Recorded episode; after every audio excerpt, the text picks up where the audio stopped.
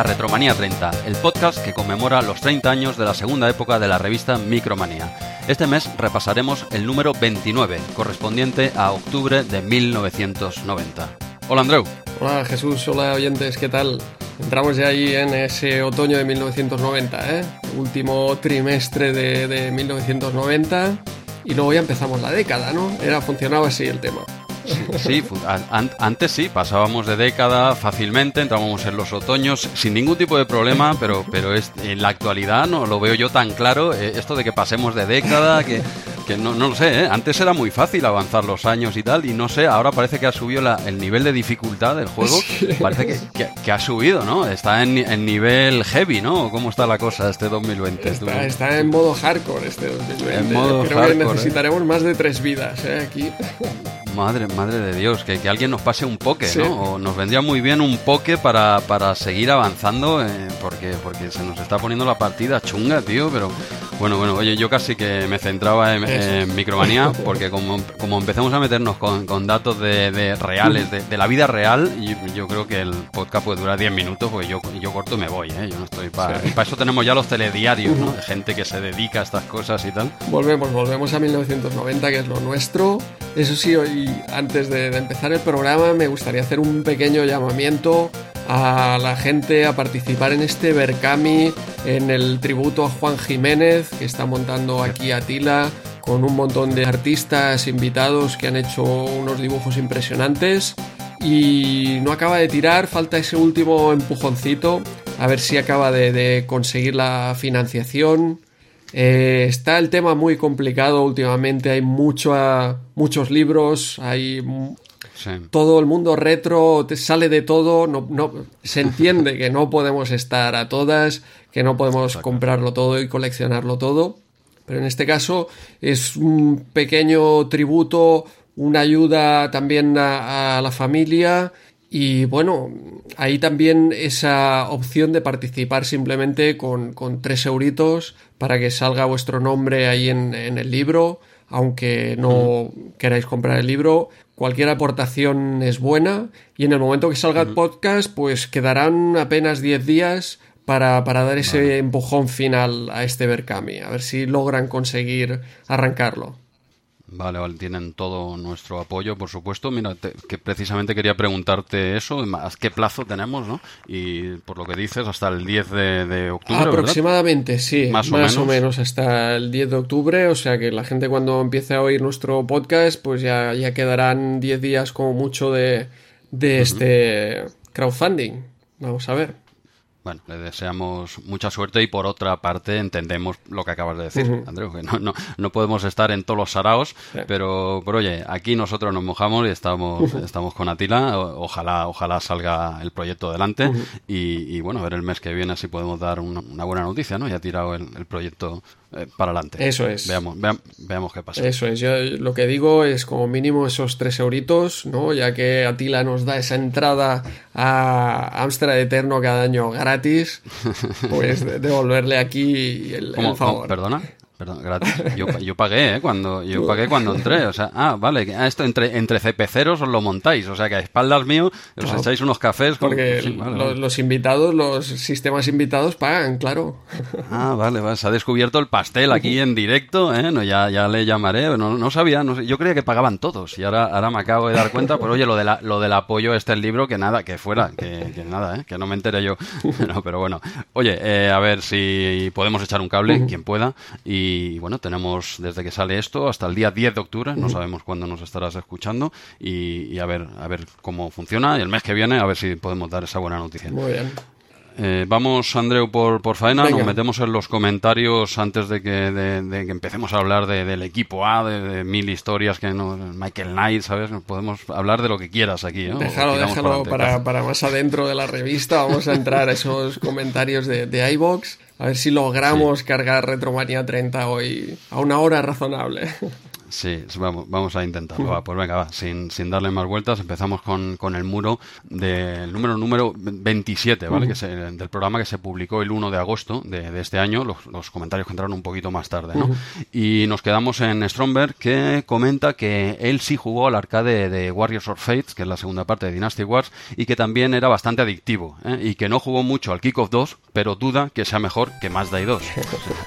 algo, de, algo de cajón, que no hacía falta ni escribirlo, pero bueno, eh, las evidencias ahí está. Muchas gracias, Stromberg, por tu sentido común, sobre todo. pasamos, pasamos a Wolfister. Dice, gran cariño a este número. Fue la primera revista que compré. Y pone que las capturas de Ivanhoe me flipaban, al igual que las de Treasure Trap realmente Ivanhoe graficazos y tal, luego no lo cargues, ¿eh? Ivanhoe, tú quédate con la portada y tal, que estaba muy chulo, y luego jugar ya, si de eso ya mm, otro día. Pero sí, sí, graficazos de los dos, la verdad. Pues eh, gracias, Wolfister. Vamos con Bergaman Ataca y dice que para él ha sido un programa de transición, ojo, ¿eh? eh porque solo cató, ¿eh? palabras suyas, uno de los juegos que aparecen, que es el Body Witch. Y dice que de fútbol, donde más caña le dio fue en su Pentium, concretamente al PC Fútbol. Parece que fue un, poquito más tarde con los de fútbol, los de 8 bits parece que se los saltó. Pecado, pecado en algunos casos, pero bueno, em, empezó con un grande PC Fútbol, ya ves ese PC Fútbol que ocupó, yo creo, las horas de, un montón de gente en PC. ¿eh? yo creo que el PC Fútbol era de esos juegos que, hizo que mucha gente no catara a otros. ¿eh? Era sí, pues, perfectamente. Uno de esos que acumulaban horas y horas y horas y, no te dejaban hacer otra cosa.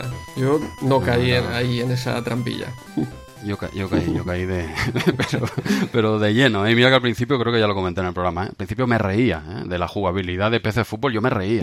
Digo, pues, o sea, que no juegas a fútbol, estás ahí como con números, como con el Excel, ¿qué, qué es esto? Me reía y luego, luego perdí mi adolescencia, creo, en, PC Fútbol. Brutal, brutal. O sea que buen, buen inicio también.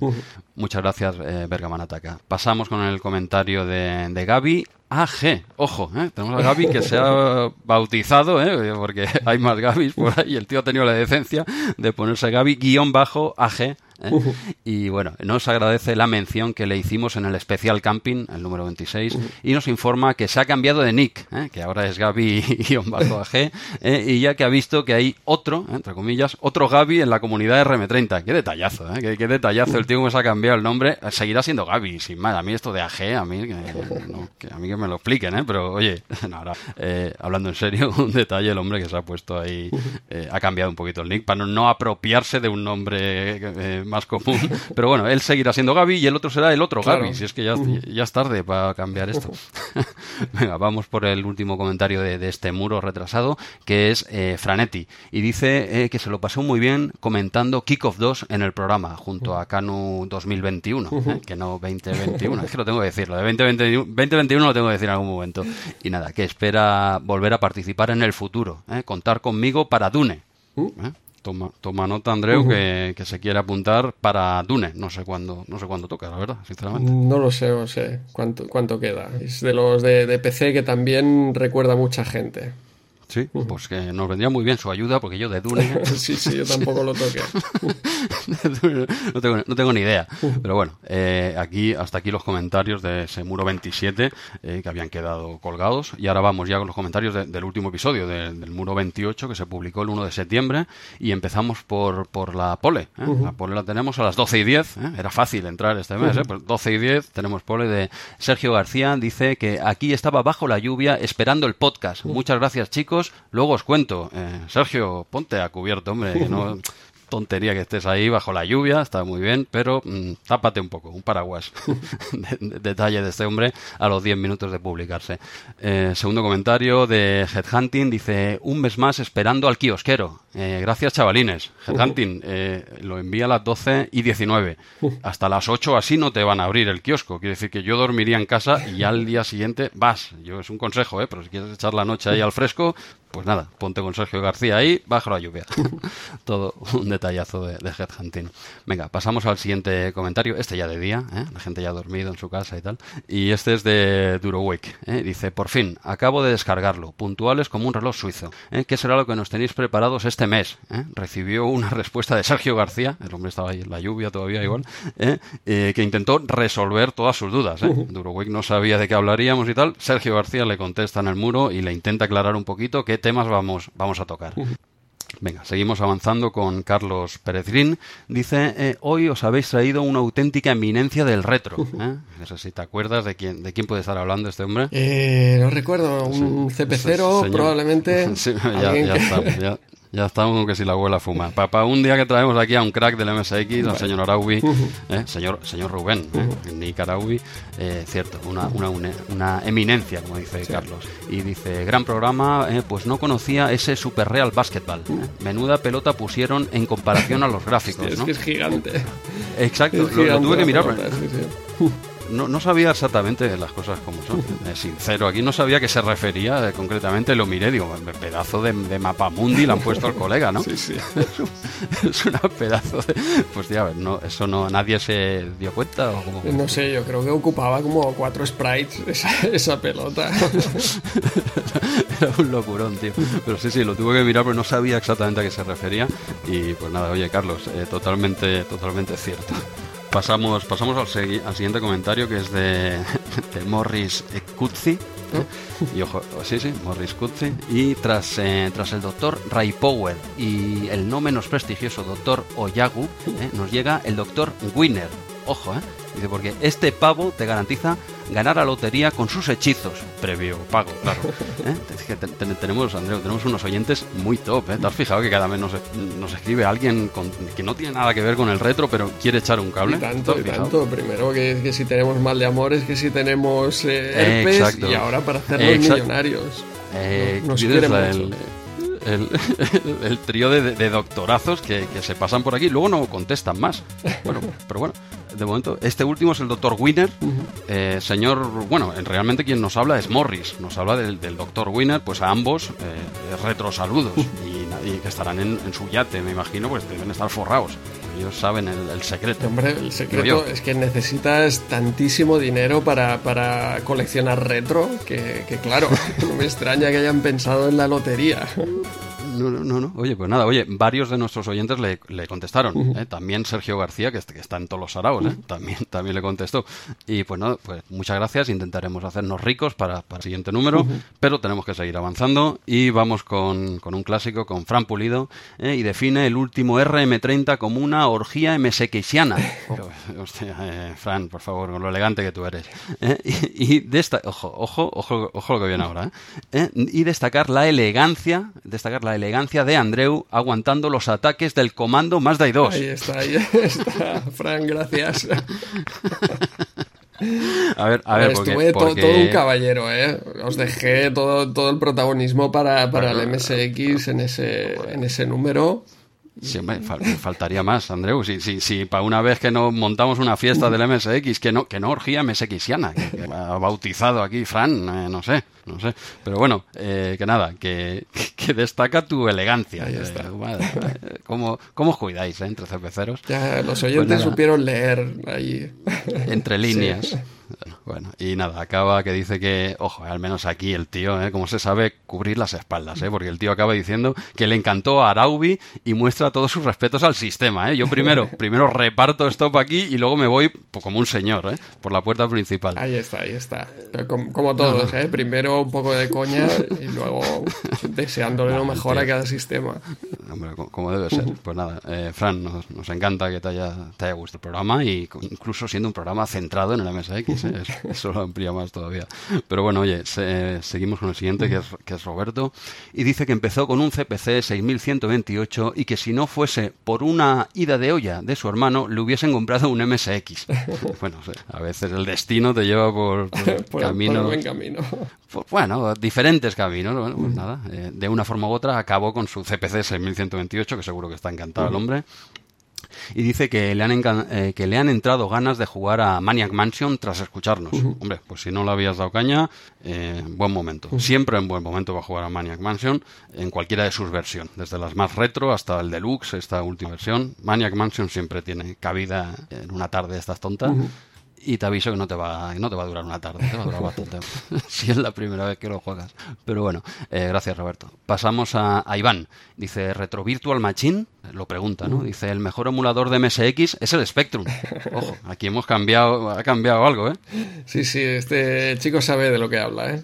Sí, el mejor emulador de MSX es el Spectrum y por supuesto también obtuvo respuesta de Sergio García. Eh, yo creo que en la noche que pasó la lluvia eh, se ha constipado, cogió la baja y ahora está en casa contestando a todo porque están todos todas las fiestas. Está eh, Sergio García contestando. Muchas gracias a Iván y a Sergio también que colabora ahí echándonos un cable. Venga, pasamos al comentario de, Franetti. ¿eh? y quiere probar el Maniac Mansion Deluxe, ¿eh? este en concreto el Maniac Mansion Deluxe. Y finalmente nos hace una pequeña corrección sobre la intro del arcade de las tortugas ninja. ¿eh? Quizás cometimos algún error al comentarla, o, no, sí. Andreu. Sí, sí, hubo, hubo ahí un error, ¿no? Yo comenté que, que cómo es que no sabían en Micromanía quién era Iprilonil, porque ya salía presentando las noticias en la presentación pero, pero no, no, esa presentación donde está hablando las noticias delante de la Estatua de la Libertad corresponde a Turtles in Time, no corresponde a ese primero eh, Las Tortugas Ninja, la, la arcade. Eh, error, error ahí, falló la memoria y se agradece Franetti, como vemos, no solo controla del kickoff, ¿eh? este hombre, lo, toca todo. Gracias por hacernos ver este pequeño ¿eh? pequeño pequeño lapsus, que hablan 50.000 más, que la gente no nos dice por, por educación. ¿eh? pobres señores mayores, déjalos, ellos creen que lo hacen bien, ¿no? Sí, por ahí se nos coló otro con el NBA Live, ¿no? A ver si llegamos a ese comentario también. y los que no se nos han dicho. Franetti, gracias por, por el comentario y por el apunte. Pasamos a Jairo DSN y dice que ha escuchado todo RM30 en julio y agosto. Jairo no, va bien. Y dice que es muy fan de las sagas de Sierra, ¿eh? que descubrió Maniac Mansion con la versión deluxe y luego y nos habla un poco sobre las ventas de CPC, eh, Spectrum y MSX. ¿eh? Un comentario un poquito más extenso que nos habla un poquito de las ventas, al menos aquí en España. Le dejamos ahí un hueco, ¿no? Como julio y agosto no teníamos Star Trek Replay Aprovechó y el hueco Jairo para ponerse al día de, RM30, bien. exacto, exacto. ¿no? Ha seguido con su cita con nosotros en particular, en vez de en un podcast ha cambiado al otro. Hostia, pero todo RM30 son dos años, ya empieza a haber material ahí acumulado. Sí, sí, parece mentira tú. Eh, Jairo, eh, gracias y lo sentimos mucho por, eso, por ese veranito que te hemos dado. Eh, pasamos a, Draco Drive y dice que le hemos picado para realizar el enésimo intento a Maniac Mansion, otro que se apunta aquí a Maniac Mansion, enésimo, esto me suena. Yo también, antes de acabarlo para el programa, también no fue la primera vez que lo intenté. Las cosas, no sé el número, pero desde luego lo tenía ahí pendiente y hasta que me quité la espinita. Draco Drive, si le has dado caña y te lo has acabado, ya nos contarás qué te ha parecido. O si no has decidido llevarlo porque no te ha convencido, que puede ser también, ¿eh? que estos grandes clásicos, ¿sabes? Que no a todo el mundo les tiene que gustar. ¿eh? Y, son, duros de, ponerte horas. ¿eh? Porque cuando. a ver, ahora enseguida que te quedas atascado, a lo mejor pues tienes la tentación ahí de, de buscar qué es lo que tienes que hacer. Y porque si no, son, son muchas horas, ¿eh? muchos, muchos abandonos, casi. Sí, sí, sí, sí, no, pero no, creo que le contestaba yo directamente, al menos en mi opinión. ¿eh? Mira, hoy en día ya con la edad que tenemos y los tiempos que tenemos y tal, que no te cortes en usar una guía. ¿Sabes lo que te digo? Más vale tirar de guía aunque duela que, que, no, que no dejarlo tirado, ¿no? Y eso me pasa a mí a veces, ¿eh? me, me, jode, me jode mirar la guía, pero digo, oye, yo es que no tengo más tiempo. Eh, tiro de guía. Antes, antes igual tenía más orgullo, ahora, oye, tampoco a la primera, pero... No, das dos vueltas por todas las pantallas, ¿no? Y ya está, coges el avión de ida y de vuelta 20 veces y cuando ya has ido a tu despacho y a Venecia 50 veces dices, vale, es el momento de mirar la guía. Eh, es el momento de mirar la guía. No, no, es lo que hay, tío, es lo que hay. Pero bueno, eh, gracias por, por, el comentario. Tenemos un anónimo, que tan anónimo, que es Javier, y de su extenso, de su extenso comentario destacamos que le gustó la aportación de Araubi, como no, eh, que fue usuario de MSX y Lynx, ojo, el combo ahí loco, y, que Maniac Mansion es su videojuego favorito. Oh, ojo, Javier, disculpa el resumen, pero intento para no hacerlo demasiado largo, intentamos resumir un poquito los comentarios de su extenso comentario, pero bueno, solo por ser usuario de MSX, yo creo que deberíamos leerlo entero, pero no hemos querido hacer aquí un extra para que no se diga, pero pues nada, Javier, muchas gracias por, por el comentario y tienes muy buen gusto, mejor videojuego Maniac Mansion, ojo. Pasamos a Eloineira y dice que Araubi puso el listón de MSX muy alto, que cuando, cuando hacen especiales con Juanje, eh, da gusto escucharle. Laborador que colabora con, con Juanje y siempre es un placer escuchar a, Araubi, por supuesto. Y dice que casi compra la Lynx, ¿eh? pero acabó con una Game Boy. ¿eh? mira, tras lo que acabamos de decir, no opino nada. Que casi compra la Lynx, pero acabó con una Game Boy. Ok, lo dejamos ahí, ¿vale?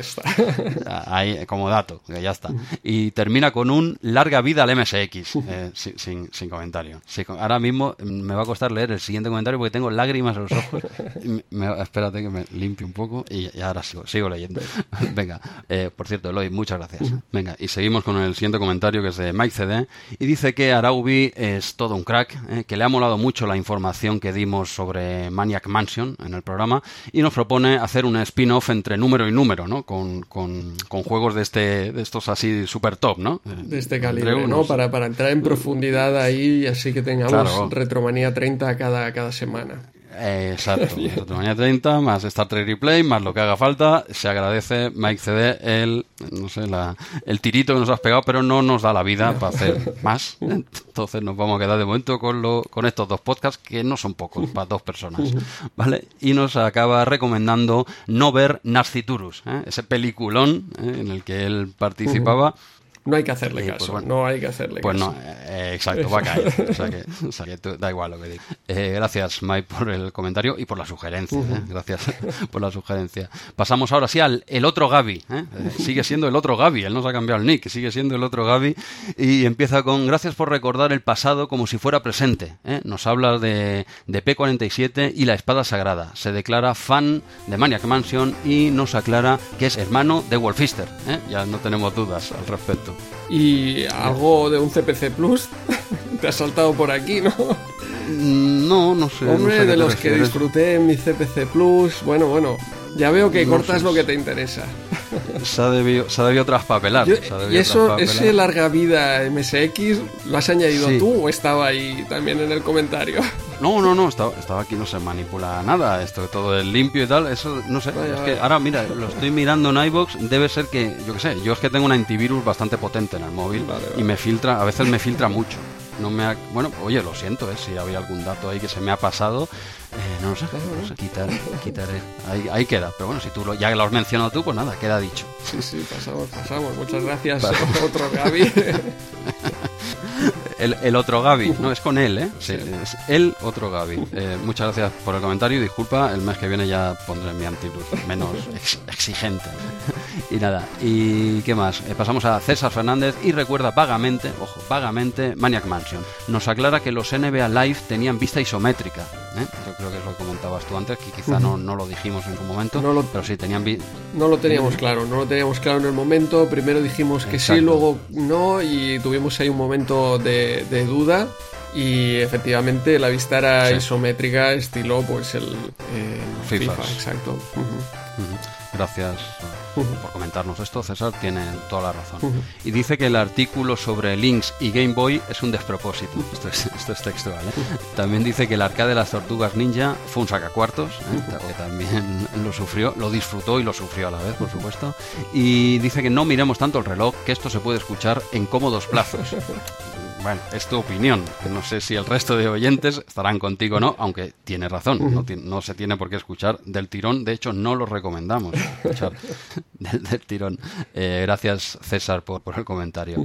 Eh, pasamos a Stromberg. Eh, y comenta que Maniac Mansion era fantástico y que las aventuras gráficas habían llegado para quedarse. Acaba diciendo que le impresionó el arcade de las tortugas ninja, aunque no pudo jugarlo demasiado. Así que lo, probó en la época.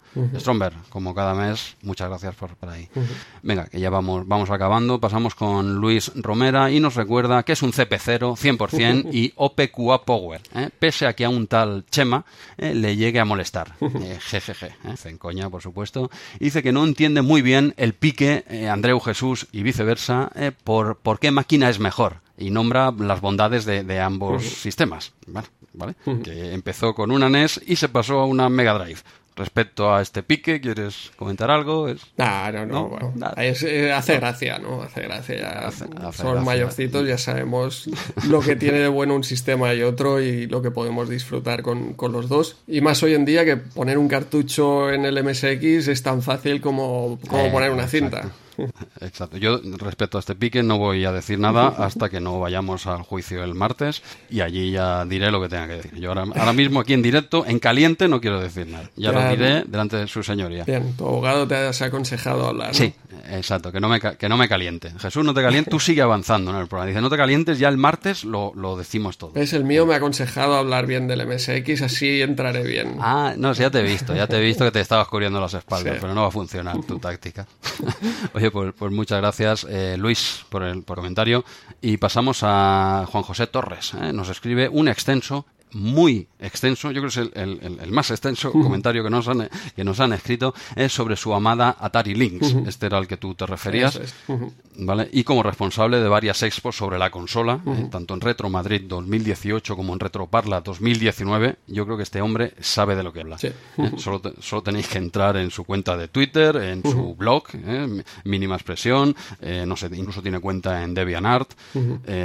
Juan José Torres, seguir a este hombre de cerca porque sabe mucho y en especial sobre la Atari Lynx. Nos cuenta de todo sobre, sobre esta consola portátil y es de agradecer.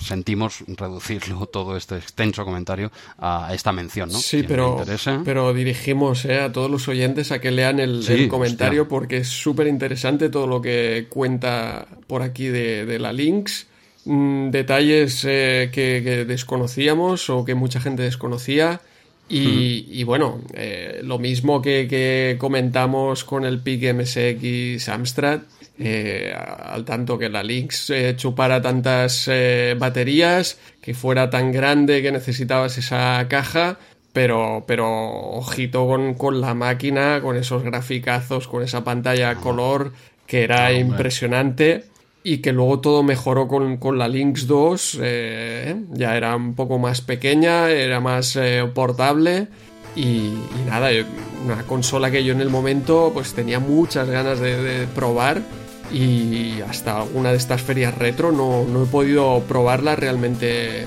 en directo, me parece un maquinón impresionante, muy muy bonita a pesar de que obviamente, pues claro, para, las economías del momento, eh, Game Boy eh, era lo suyo, disfrutabas increíblemente con la cantidad de juegos, pero, pero vamos, que, que esta otra máquina también es impresionante impresionante la máquina y impresionante su comentario, que como bien acabas de decir, quien tenga un poquito de interés por, por la Lynx, que, es, que pase por este foro, le eche un vistazo, eh, porque, porque vale la pena, todo nos explica.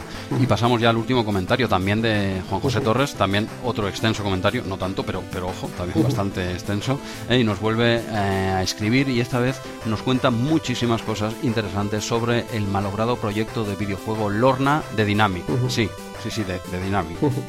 ojo, ¿eh? Lorna Dynamic, sí. Aquí nos explica la historia que hay detrás de ese proyecto fallido. Al final sabemos que no fueron por ahí los tiros y, nos explica también muy amablemente, nos hace un redactado que también quien esté interesado, aquí está colgado en el muro y puede, darle caña. Eh, Andreu, hasta aquí los, comentarios que teníamos pendientes. Muy bien, sí, sí. Sobre todo este último, también con detalles de, la relación de Alfonso Aspiri con, con Dynamic, que, que yo desconocía por completo este, este final. Así que también eh, recomendar a los oyentes que, lean este, este post. Y Jesús, yo creo que antes de, comenzar también quizá convendría hacer una pequeña mención a la MSX Dev ¿no? de este año, que ha vuelto a ganar Santiago Ontañón, Santiago Ontañón, 3 de 3 y, las que quedan parece ser. Madre, mía. Con su, con su Menace from Triton, esa amenaza desde Triton, un shoot em up eh, impresionante, lo, ha vuelto a hacer, lo ha vuelto a hacer Jesús. Habría que hacer un concurso aparte, ¿no? El, Uno para él, lo que me extraña... luego el resto. No, no, totalmente, totalmente. A mí lo que me extraña, no que gane, a mí me extraña que se presente más gente.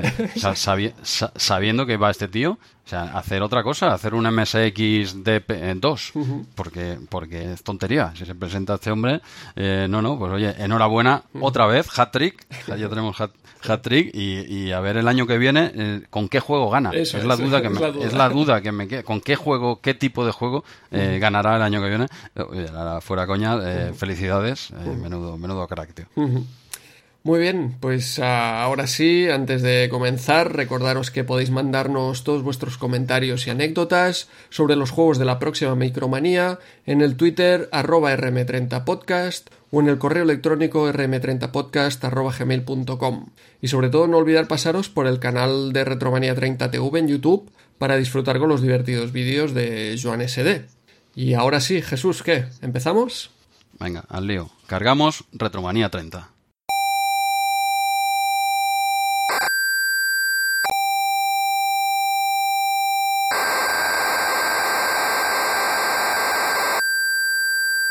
Pues empezamos como siempre con esta portada número 29 de Micromanía. Hablábamos de, de Lorna, ese cambio que había hecho de dinámica topo, ¿no? Pues la tenemos aquí en, en portada, dibujo también espectacular.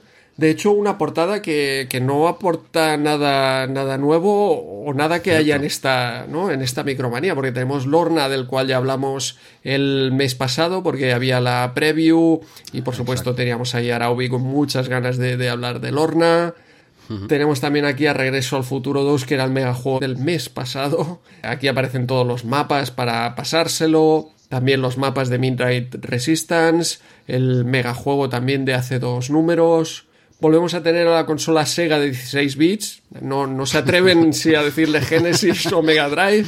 Entonces, bueno, Pero, si todavía, si la otra sigue siendo la consola Sega, o sea, entonces a esta cómo le vas a llamar, ¿no? Claro. Si a la otra aún no le han puesto Master System, ¿cómo van a llamar a esta Mega Drive, sabes? Ande- Poco a poco, poco a poco. Sí, sí, exacto. Poco a poco eh, vuelve a tener aquí un reportaje de que de hecho ya habíamos hablado también en meses anteriores esa presentación en París. Y de hecho, lo nuevo de esta portada es este Así será Gremlins 2, que, que nos viene también una preview tanto de la película como del juego, que hablaremos el mes que viene. Este nos lo saltamos este mes, ¿no? Sí, sí, este de momento lo reservamos para hablarlo el, el mes que viene, pero bueno, ¿te, te has fijado qué portada más, más retro? eh? Tienes Lorna, Regreso al Futuro y, y Gremlins. O sea, que se puede, se puede ser más retro todavía. ¿Qué faltaría aquí? ¿El, el Batman de, de Adam West? O que, Ostras, no sé. eso ya es ir muy, muy atrás. Ese sería Retromanía 60.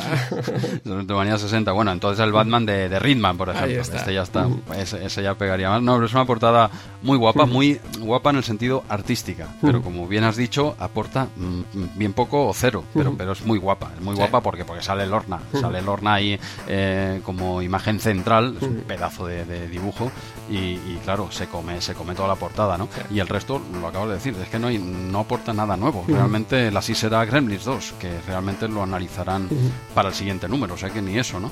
Pero, pero muy chula. Sí, exacto, Muy- hombre, es que tenemos ahí a Regreso al Futuro y Gremlins, lo- las dos segundas partes, que, que no se puede ser más ochentero a, a pesar de que ya estamos eh, en los 90, eh, en el 90, vaya. Sí, sí, pero una muy muy retro, retro, eh, pero pero muy chula, muy chula, pues sobre todo por ese Lorna, ahí es que dibujazo, ¿no? Y bueno, y acompañan estos dos clasicazos que son segundas partes, cierto, pero pero también muy buenas las películas, las películas. Estoy hablando de las películas. ¿no? Eso es, eso es. Que quede que quede claro, estoy hablando de las películas, los juegos, eh, eh, bueno, seguimos avanzando con el con el programa, no nos atasquemos aquí en la, en la portada, ¿qué te parece? Vale, vale, sí, sí. Bueno, Gremlins 2, ¿te acuerdas? Do- eh, ¿Tú viniste a verla? Eh, estuvimos allí en, Eh, en Lloret, ¿no? Eh, Cuando me hablas de recuerdos de más de 20 años, no. voy muy voy muy perdido, muy muy sí, sí, posiblemente sí, sí, posible, posiblemente es que sí o, o no. Sí, o sea, yo- ¿dónde la vimos? ¿Está en Barcelona de- de- o por aquí En arriba? Lloret, en Lloret nos, nos lleva. En Estábamos Lloret. en el camping, esto fue un verano, seguro, porque Bueno, diría, si no, eh, co- cogerían el coche y no, nos llevarían como siempre. Nos abandonaron por allí, por, por Lloret, con mucha confianza en nosotros. Nunca salió mal, ¿eh? Es, es raro, ¿eh? Exacto. Éramos demasiado buenos, tío. Esto otro... Hoy en día vete a buscarlo, ¿sabes? Luego a ver dónde aparecen. Eh, Sí, sí, exacto, porque nos quedábamos por allí, bueno, entrábamos en el cine, pero otras cosas también hacíamos por allí. Sí, pero, pero na- creo que nada que ver al nivel que se mueve hoy la cosa. ¿eh? Éramos, éramos buenos chiquillos. Sí, bueno, eh, sí, eh, pero en general, ¿eh? quiero decir que había otro, no sé, parecía otro ambientillo, ¿no? No, no lo sé, no lo sé. Eh, quizás que somos ya abuelos cebolletas y, y, siempre lo, han- lo pasado fue mejor y de eso nada. Hoy en día hay cosas mucho mejor que del pasado y otras que no, ¿vale? Esto depende, ¿no? Pero sí que es verdad que podías dejar quizá a los chavales con esa edad sueltos en un sitio, pasar a buscarlos a la noche después del cine. Hoy en día no sé si eso es tan factible. Sí, bueno, eh, hoy en día tienes la facilidad del móvil, ¿no? Que los tienes ahí conectados, que, Sí, que, oye, sí, estoy sí. bien o estoy aquí o me ha pasado esto. Antes, pues te tenías que esperar allí las cuatro horas, eh, ¿sabes? Eh, perdías Sí, sí, algo no. lo que fuera, pues allí las cuatro horas esperando el coche. No, no, está, está claro, está claro que, que hay cosas de hoy en día que, que- que muy buenas, son muy buenas. Ojalá hubiésemos tenido ciertas cosas, sobre todo en tecnología, ojo, ¿eh? es que estamos en la edad de piedra, ¿eh? lo ves hoy en día y fli- en el móvil llevas todo el catálogo de todas las máquinas que has jugado de jovencillo ¿eh? y, de, y de crío te volvías loco por cada uno de esos títulos, ¿eh? y ahora los, llevas ahí todos en el bolsillo. ¿eh? eso es, eso es, Por, decíamos... por ejemplo. Hablábamos justo de, de la Lynx y aquí justo Sí. después de la publicidad típica de Ocean tenemos una publicidad de Atari Lynx, esa consola que no pudimos jugar en el momento y que hoy en día, como dices, pues la llevas en el móvil junto con otros tantos sistemas, ¿eh? Por aquí. Sí, sí, claro. Es que no, no valoramos estas cosas. Bueno, la llevas en el móvil, pero siempre tienes que llevar un mandito. Yo tengo uno pequeño de estos Bluetooth, pero nada, es como un llavero. Es muy chiquitín, no, no es que sea gran cosa, pero, pero es un mando, ¿sabes? Eh, quiero decir, no es táctil. Yo es que táctil, no, ya he comentado alguna vez, es imposible. Y tengo uno que es como un llaverito. Y, y, oye, es guapísimo, tío. Tiene su cruceta, sus dos, creo que son dos botoncicos y ya está. Y, y se acabó. Y no ocupa más de 5 centímetros. Una, y me lo compré, no te lo pierdas, por AliExpress. Me creo que me costó un euro y medio, cogí dos. Hostia, Sí, sí, para te- jugar a juro. dobles. Te lo, te lo juro. Bueno, a doble. Digo, es que por lo, por lo que vale, es que si lo, casi pilla 10. Pues mira, pillé dos a 3 euritos. Me llegaron, no sé lo que tardó eso, pero, pero no, es que yo me había olvidado y, y funcionan perfectamente. Es que me arrepiento de no haber cogido 10. Esto, esto, esto, es, esto es verídico, ¿eh? O sea, un llaverito ya, ya te lo enseñaré. Fenómeno, fenómeno. Ostras, te- en eh, cualquier eh. momento te, te sacas ahí y te pones a jugar a cualquier título de 8 bits. Sí, no, no, lo, lo he hecho alguna vez, ¿eh? Y ya te digo, y encima, eh, euro y medio, es que esto, esto es verídico, ¿eh? Digo, pero esto no puede funcionar. Pero bueno, las malas que pierdes, 3 euros, pues, pues, va- pues van estupendamente. Evidentemente no hablamos de un 8 bit ni, ni, nada, ni nada por el estilo, ¿vale? Pero te saca de un apuro y lo llevas ahí en el bolsillo y no ocupa nada. De- nada. Después de esta promo camuflada, De un, de un apuro te refieres que vas en el autobús y necesitas que algún joven te ceda el asiento y cuando te ven con esto ya te dicen... Exacto. Oiga, señor... pobre, pobre hombre ahí con ese mando jugando al arcanoid, siéntese aquí, Sí. siéntese así. Sí, algo así, eso podría ser un gran apuro, desde luego.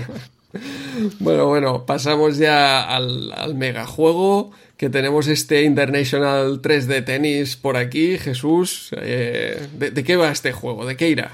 International 3D Tennis. Eh, Uh. ¿Esto es bueno, de, de pues, gafas aquellas de rojo y azul o cómo va el tema? de que eh, evidentemente estamos hablando de un juego de tenis en 3D, ¿eh? como te has quedado, ¿eh? con torneos internacionales. Esto no te lo esperabas. Ahora te, te acabo de romper, ¿o no? Tú te esperabas un point and click o algo así, ¿a que sí. Totalmente, no, no, pero en el momento cuando escuchabas 3D, eh, para Sí, ti era por- como las, las gafas aquellas y rojas y azules. Jamás podía imaginar que fueran eh, polígonos, como, como sucede con este juego. Bueno, esto sería un pseudo 3D, ¿no? Por de, de alguna forma. Es bastante 3D, ¿no? Yo No, creo no, que es un 3D bastante auténtico, son pocos polígonos, obviamente, pero me flipa que esto corra en un 8 bits. A ver, a ver cómo nos explicas este juego. Y, y ahora yo te preguntaría a ti cómo corre en un 8 bits, Eso porque yo lo he probado... No, no, yo, yo lo he probado en Amiga. Ah, ¿no lo has probado en Y, eh, 8 bits? No, no lo he probado en Amiga. ¿eh? Versión, versión comentada, Amiga, y yo cuando veo Amiga Pues Bien, me bien. vuelvo, me, me vuelvo muy loco, yo me vuelvo muy loco, y bueno, no sé si es que lo has probado Sí, en, sí, en sí. 8 o qué. Ujú, Y ahora, ahora nos comentarás. Ujú. Ok, eh, bueno, pues nada, oye, tenemos aquí un juego de sensible software. Ahí ¿Qué está, puede salir? ahí está. ¿Qué puede, qué puede salir mal, Andreu? Un juego de sensible software. Y ya está, dire- directamente. Es que me lo, me lo estaba guardando. Digo, tenemos aquí un juego de sensible software. Eh, tú y yo que somos muy frikis de esta gente, eh, evidentemente por sensible soccer. No, vamos, han hecho mal, pero nosotros somos muy de sensible soccer. Pues nada, tienes aquí a esta gente haciéndote un simulador de, de tenis en, en 3D realmente. Esto no lo tendría que decir, porque igual no sé si voy a quedar muy bien o qué, pero eh, yo estuve jugando mm, bastante rato en la primera cámara que te dan cuando tú no cambias ninguna cámara. Yo estuve jugando, y, y- pero al rato, ¿eh? Digo, esto es injugable, no se puede jugar. No se, no se puede jugar, tío. Yo no sé, no lo conocía este juego en la época, ¿eh? Digo, pero yo no sé cómo, cómo esto en su día y le ponen un 8 aquí en Micromanía y tal. Hasta que descubrí los magníficos botones del 1 al 9. La ¿eh? Perspectiva, ese cambio de Eh. perspectiva. Exacto, ese cambio de cámara. Ujú, El problema es el de Amiga, porque empieza en esa perspectiva. Los de 8 bits Ex- empiezan desde claro. la perspectiva trasera. Vale, vale, vale. En- en- Directamente, sí, sí. Claro, en Amiga empieza con una perspectiva Sí. eh, muy fashion, que se ve como en diagonal desde arriba, guapísimo. Sí. Que dices, vale, empieza el partido, qué guay. Ahora, ahora me cambian la cámara, porque desde aquí no se puede jugar. ¿eh? Y claro, y no cambia. Entonces tienes. eh, eh, yo he leído en Movie Games que tienen 10 en 10 eh, cámaras. Yo he encontrado solo los botones del 1 al 9 y, y las keys, los botones de los Fs, del F1 al F9. Que a mí me salen, no sé, nueve cámaras. No, pero, pero cada cámara tiene como diferentes distancias. No sé si con el más o el menos o... Ostras, no me acuerdo. Ah, no, porque es mí 1, 2 y 3, es la misma perspectiva Sí, desde sí. diferentes eh, Cambia, cambia. A ver, claro, no son, no son cámaras, no son cambios muy radicales de cámara, pero tienes nueve realmente. Ujú. Eh, claro, yo hasta que descubrí lo de los botoncitos, porque paré, digo, a ver, esto tiene que haber otros ángulos o otras cosas, ¿no? Y haces lo típico, en mano al teclado. aquí, tiene, aquí tiene que pasar algo. Y bueno, pues puedes cambiar con los números o, o las Fs, eh, cambiar los ángulos de cámara. Entonces dices, vale, al final, ¿qué haces? Acabas como todos los juegos poniendo la cámara trasera, Claro. que es la, la que me estás comentando tú, que, con la que empieza el 8 bits, ¿no? Me imagino. Eso es. Claro, claro. Esa es la que se juega. Las otras son friquiteo muy guapo, pero no vas a jugar. Bueno, en alguna a un medio se puede jugar, pero hay otras que no se puede jugar. y, y es lo que me pasaba a mí al principio. Digo, esto, esto no, aquí fallo yo. No puede ser que esto lo hayan comercializado. Es que no se puede jugar, no ves la bola, ¿no? Y, y sí, sí, evidentemente desde la cámara de atrás, por ejemplo, en varias se puede jugar. Desde la de atrás es bastante jugable. Polígonos, no es lo típico que estamos acostumbrados, pero un juego bastante, bastante conseguido y con bastantes opciones de, de torneos y de, de ligas completas que te permite eh, cargar o, o guardar partida. Bueno, de hecho tienes ocho torneos diferentes que te van dando premios desde 80.000 euros a 180.000 euros. También te dan pasta por pasar las rondas. Si es en primera ronda, llegas a semis o a final o champions, ¿no? te, te van dando eh, pasta, ¿no? Vas, vas ganando pasta. Luego la, la opción esta de temporada, session, eso está muy guapo. Está muy guapo, pero evidentemente tienes que guardar y te permite, que no era lo habitual en la época, como todos sabemos, la opción de cargar y guardar en, en un disco. Te hablo de Amiga, ¿eh? versión de 10 16 bits. Tienes ahí un marcador en, en pantalla, bueno, que está bien, que te, va- te va saliendo entre juego y juego, te va poniendo también, pero si le das a la tecla S, claro, como yo le di con la mano a todo, eh, toqué todo, salió un marcador, digo, hombre, ¿qué es esto? No? Entonces, un pequeño marcador que te pone arriba a la izquierda, si no me equivoco, que básicamente pues es lo que te sale entre juego y juego, pero bueno, si lo quieres consultar en un momento, a ver cómo vas, porque tú juegas a pantalla completa, en- de, de Amiga, ¿eh? Amiga, sin, sin ningún tipo de marcador, sin nada, y, y, oye, pues está bien, te da un poquito de información. En cuanto al audio, un poquito pobre, mm, pero bueno, tampoco vas a meter música, es que en un partido de tenis no pegaría, pero mola en 16 bits esos samples de audio que tiene, que básicamente son el público aplaudiendo, aplaudiendo, no, no los he escuchado silbar de momento, y, y el árbitro, ¿no? Que si net, que si el out, todo esto, ¿no? La- lo diría un árbitro y el público, el resto no hay sonido, o sea que en ese sentido un poquito pobre, pero los samples están conseguidos. Mm, No sé si qué quieres eh, ampliar con, con 8 bits, ¿qué tal? Porque yo es lo que me ha faltado. Pues eh, mira, te voy a decir, el... no me esperaba que, que un 8 bits pudiera correr este juego. ¿eh? Estamos Yo habituados, tampoco. estamos habituados a estos juegos de, de técnica free escape que van como a 5 frames por segundo. Y, y este pues se mueve con una suavidad increíble en, en todas las versiones. en, en Spectrum, en Amstrad. Eh, la carga poligonal es la misma, porque la, la cabeza es un triángulo, el, la raqueta vuelve a ser un triángulo y un palo. Realmente carga poligonal muy baja, pero las animaciones son súper suaves. La única diferencia con Amiga, obviamente, los, los colores eh, sí, pero sobre todo que, que, en Amstrad y Spectrum los jugadores no están rellenos, ¿eh? es solo eh, los polígonos sí. exteriores. Es, es, sí, es la única diferencia. Pero ojo, ojo a la versión de Commodore 64 que, que se mueve fenomenal, que tiene colores también como, como Amiga y ostras, a mí me llegó a parecer incluso más jugable que Amiga, ¿eh? o, o al, por lo menos Ojo. al nivel de, de Amiga. ¿eh? Obviamente no con tanta resolución, pero a nivel de, de jugabilidad. Y, una mezcla, ¿no? Era como a medio camino este de Commodore 64 entre la versión de 8 bits sin colores y la versión de, Amiga con, colores. Mm, un juego que me, sorprendió mucho técnicamente, porque luego a nivel jugable eh, no es un mal juego de tenis, eh, no, es, un mal juego de tenis, pero eh, vamos a ver, es, un juego que tiene su... Te vende este modelo 3D y es eh, su punto fuerte, ¿no? A partir de ahí no le pidas más, yo creo, ¿no? Hay otros juegos mm, de tenis que a mí me han gustado más eh, que este, pero tiene esa curiosidad ¿no? de, del 3D, de, de esas animaciones súper suaves.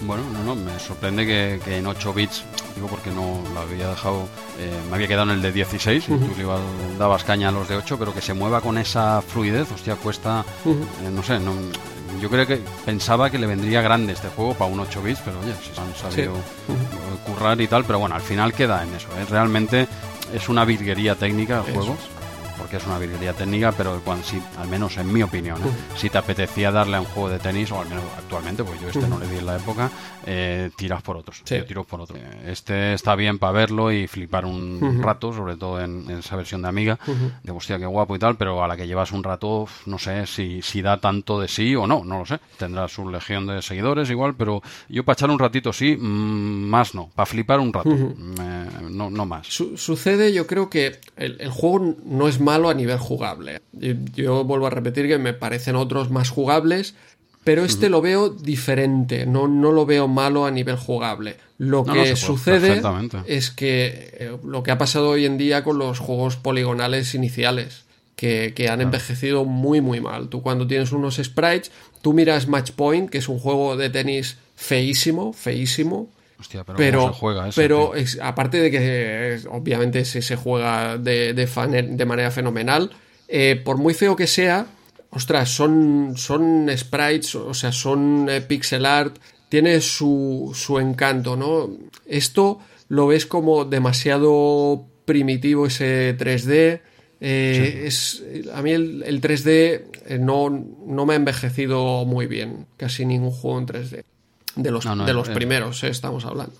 Sí, sí, el, uh -huh. los, los, inicios del 3D sí. hoy en día cu cuesta un poquito uh -huh. eh, volver a dar. En cambio, sí. tenemos menos problema en coger pues un Amstrad, un MSX sí.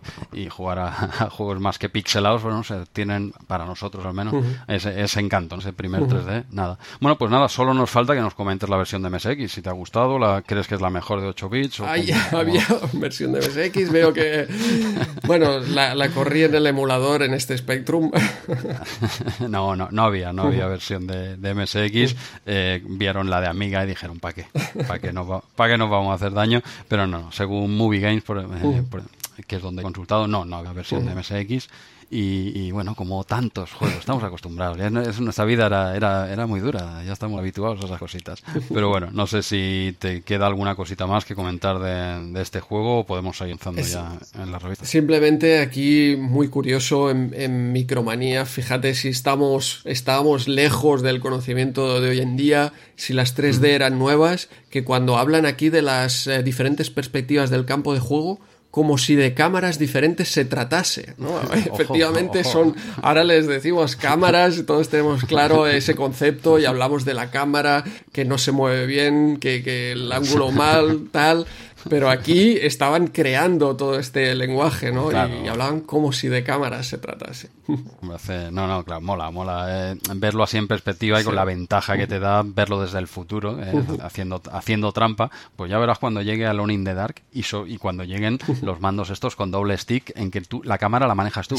Eh, la pones como te dé la gana. Entonces ya este hombre, le, supongo le daría... Habría que hacer un seguimiento de, quién es aquí, JEB, ¿eh? un seguimiento de este hombre, a ver cómo, cómo va flipando ¿no? con todo lo que va saliendo en, los próximos números. Pues sí, sí, es, es, bueno, es entrañable ¿no? escuchar estas definiciones, está muy bien. Y ahora sí, si quieres eh, seguir avanzando seguimos avanzando, pues hacemos un pequeño alto en el camino, muy porque no vamos a comentarlo extensamente. En la página 8, en la sección de actualidad, nos hablaban del CES, el Computer Entertainment Show, de bueno que celebraron en septiembre, si, según pone aquí, en septiembre en, Londres, ¿no? los días, De los días 13 a 16 de septiembre en Londres y la Feria de las Novedades. Mm, bueno, no, os perdáis la, no perdáis la foto que viene acompañando, es una hojita solo, no la vamos a comentar, simplemente como curiosidad hay una foto aquí de unos señores disfrazados, que son nuestros superhéroes, quizá después de una mala noche, unos disfraces mejores que otros. Hay una foto ahí muy divertida y, simplemente mencionar que en la página 8 salía ese pequeño, ese pequeño reportaje. Sí, sí, ya sin caso en el próximo número. De hecho, aquí ya, ya habla eh, justo este reportaje, en el próximo número ya hablarán de él más a fondo pues eh, nosotros también lo dejamos a ver si, hablamos de él en, el siguiente número. Y lo siguiente es otro reportaje, en este caso de la historia de los ordenadores, informe de la historia de los ordenadores, pero no esa historia o esos ordenadores que todos creemos, porque no son nuestros queridos 8 bits, sino que aquí se remonta, mm, yo diría, casi a la prehistoria, ¿eh? porque habla de, la era mecánica cuando se hacían calculadoras a base de engranajes, habla del de, abaco, de, sí, sí, de, las primeras calculadoras mecánicas, luego ya de la era de la electrónica, ella ya empezaba a hablar de, las válvulas, de, con datos muy curiosos, ¿no? De, lo típico, de lo que ocupaban estos ordenadores, que pensaban 30.000 kilos, 1.300 metros cuadrados que, ocupaban. Eh, sí, sí, había que tener eh, espacio eh, para, para poder jugar a esto, madre mía.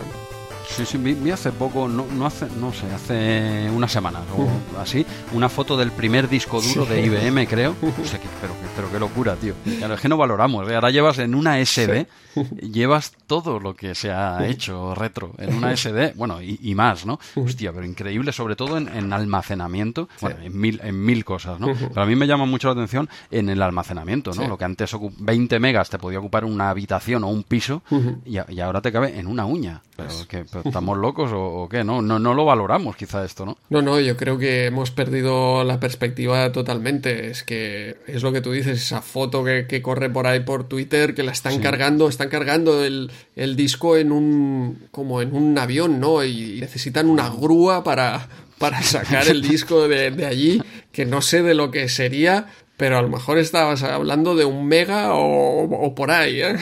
O, cinco, sí, sí, no, no creo que, no creo que más, pero claro, es que también antes las cosas ocupaban lo que ocupaban, ¿no? Evidentemente no, no había ahí, no había una peli descargada, ¿no? pero, hostia, es impresionante lo que ha evolucionado todo esto, pero a mí me llama mucho la atención, sobre todo el, almacenamiento. Sí, ya sé que la velocidad de cálculo, todo lo que, eso es brutal, ¿no? Pero el almacenamiento, el espacio que ocupaba y lo que, y lo que ocupa ahora, hostia, es que no me, me sigue sin entrar la cabeza que en una SD, en una micro SD, eh, pero es que las hay casi de un tera ya. Bueno, de un tera, habrá de lo que quieras. Tú sabes lo que cabe, lo que entra ahí. Sí, sí. Es, increíble. es lo que tú dices, la micro. Es que hablamos de la micro SD. Pues es que si es que casi prefieres comprarte un pendrive para no perderlas. Porque son, tan, son tan pequeñas que digo, es que prefiero un pen porque esto lo dejo en el cajón y, y, y vuela. ¿Sabes? Sí, sí, espectacular y, es lo que comentan por aquí. Dice, tu Spectrum tiene solo 48K, pero te hablan de, del ordenador a bordo de la Voyager 2 que, que tenía 32K. Eh, sí, sí. Y aquí hablan del inicio de, IBM, de, los primeros ordenadores, ya hablan de, bueno, del almacenaje que, comentas tú. Aquí te hablan de las eh, tarjetas perforadas. O sea, los primeros almacenajes eran en tarjetas perforadas. Eh, claro. Hostia, tarjeta. Claro, no, a ti aún te suena porque tú eres de CPC y empezaste con tarjetas, ¿no? Pero claro, esto a, los que venimos un poquito más avanzados nos choca mucho, ¿no? Lo de las tarjetas, ¿no?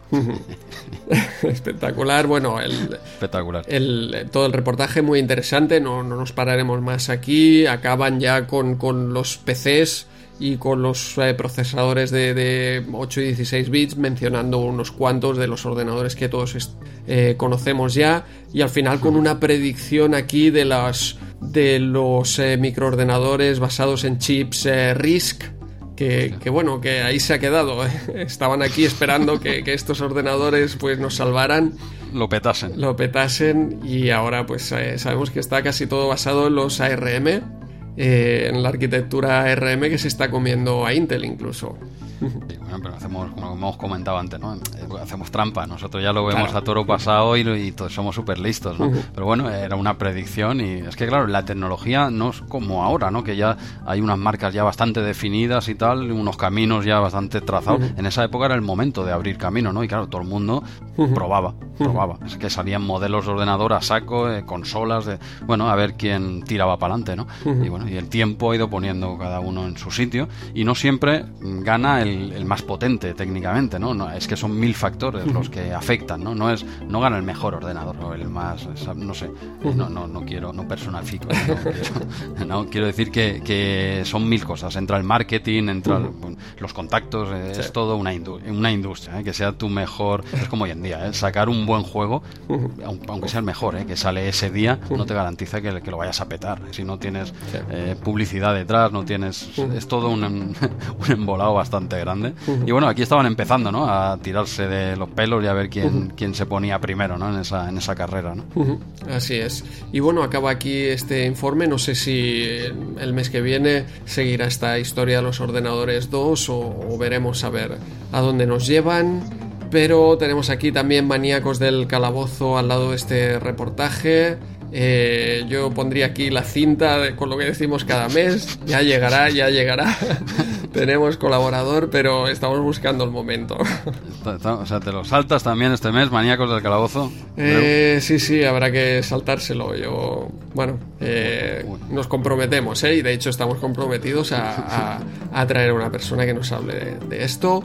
Y mientras tanto, ya, ya, sabemos, pues a toda la gente que, que se dirija a los programas de, la Chus, ¿eh?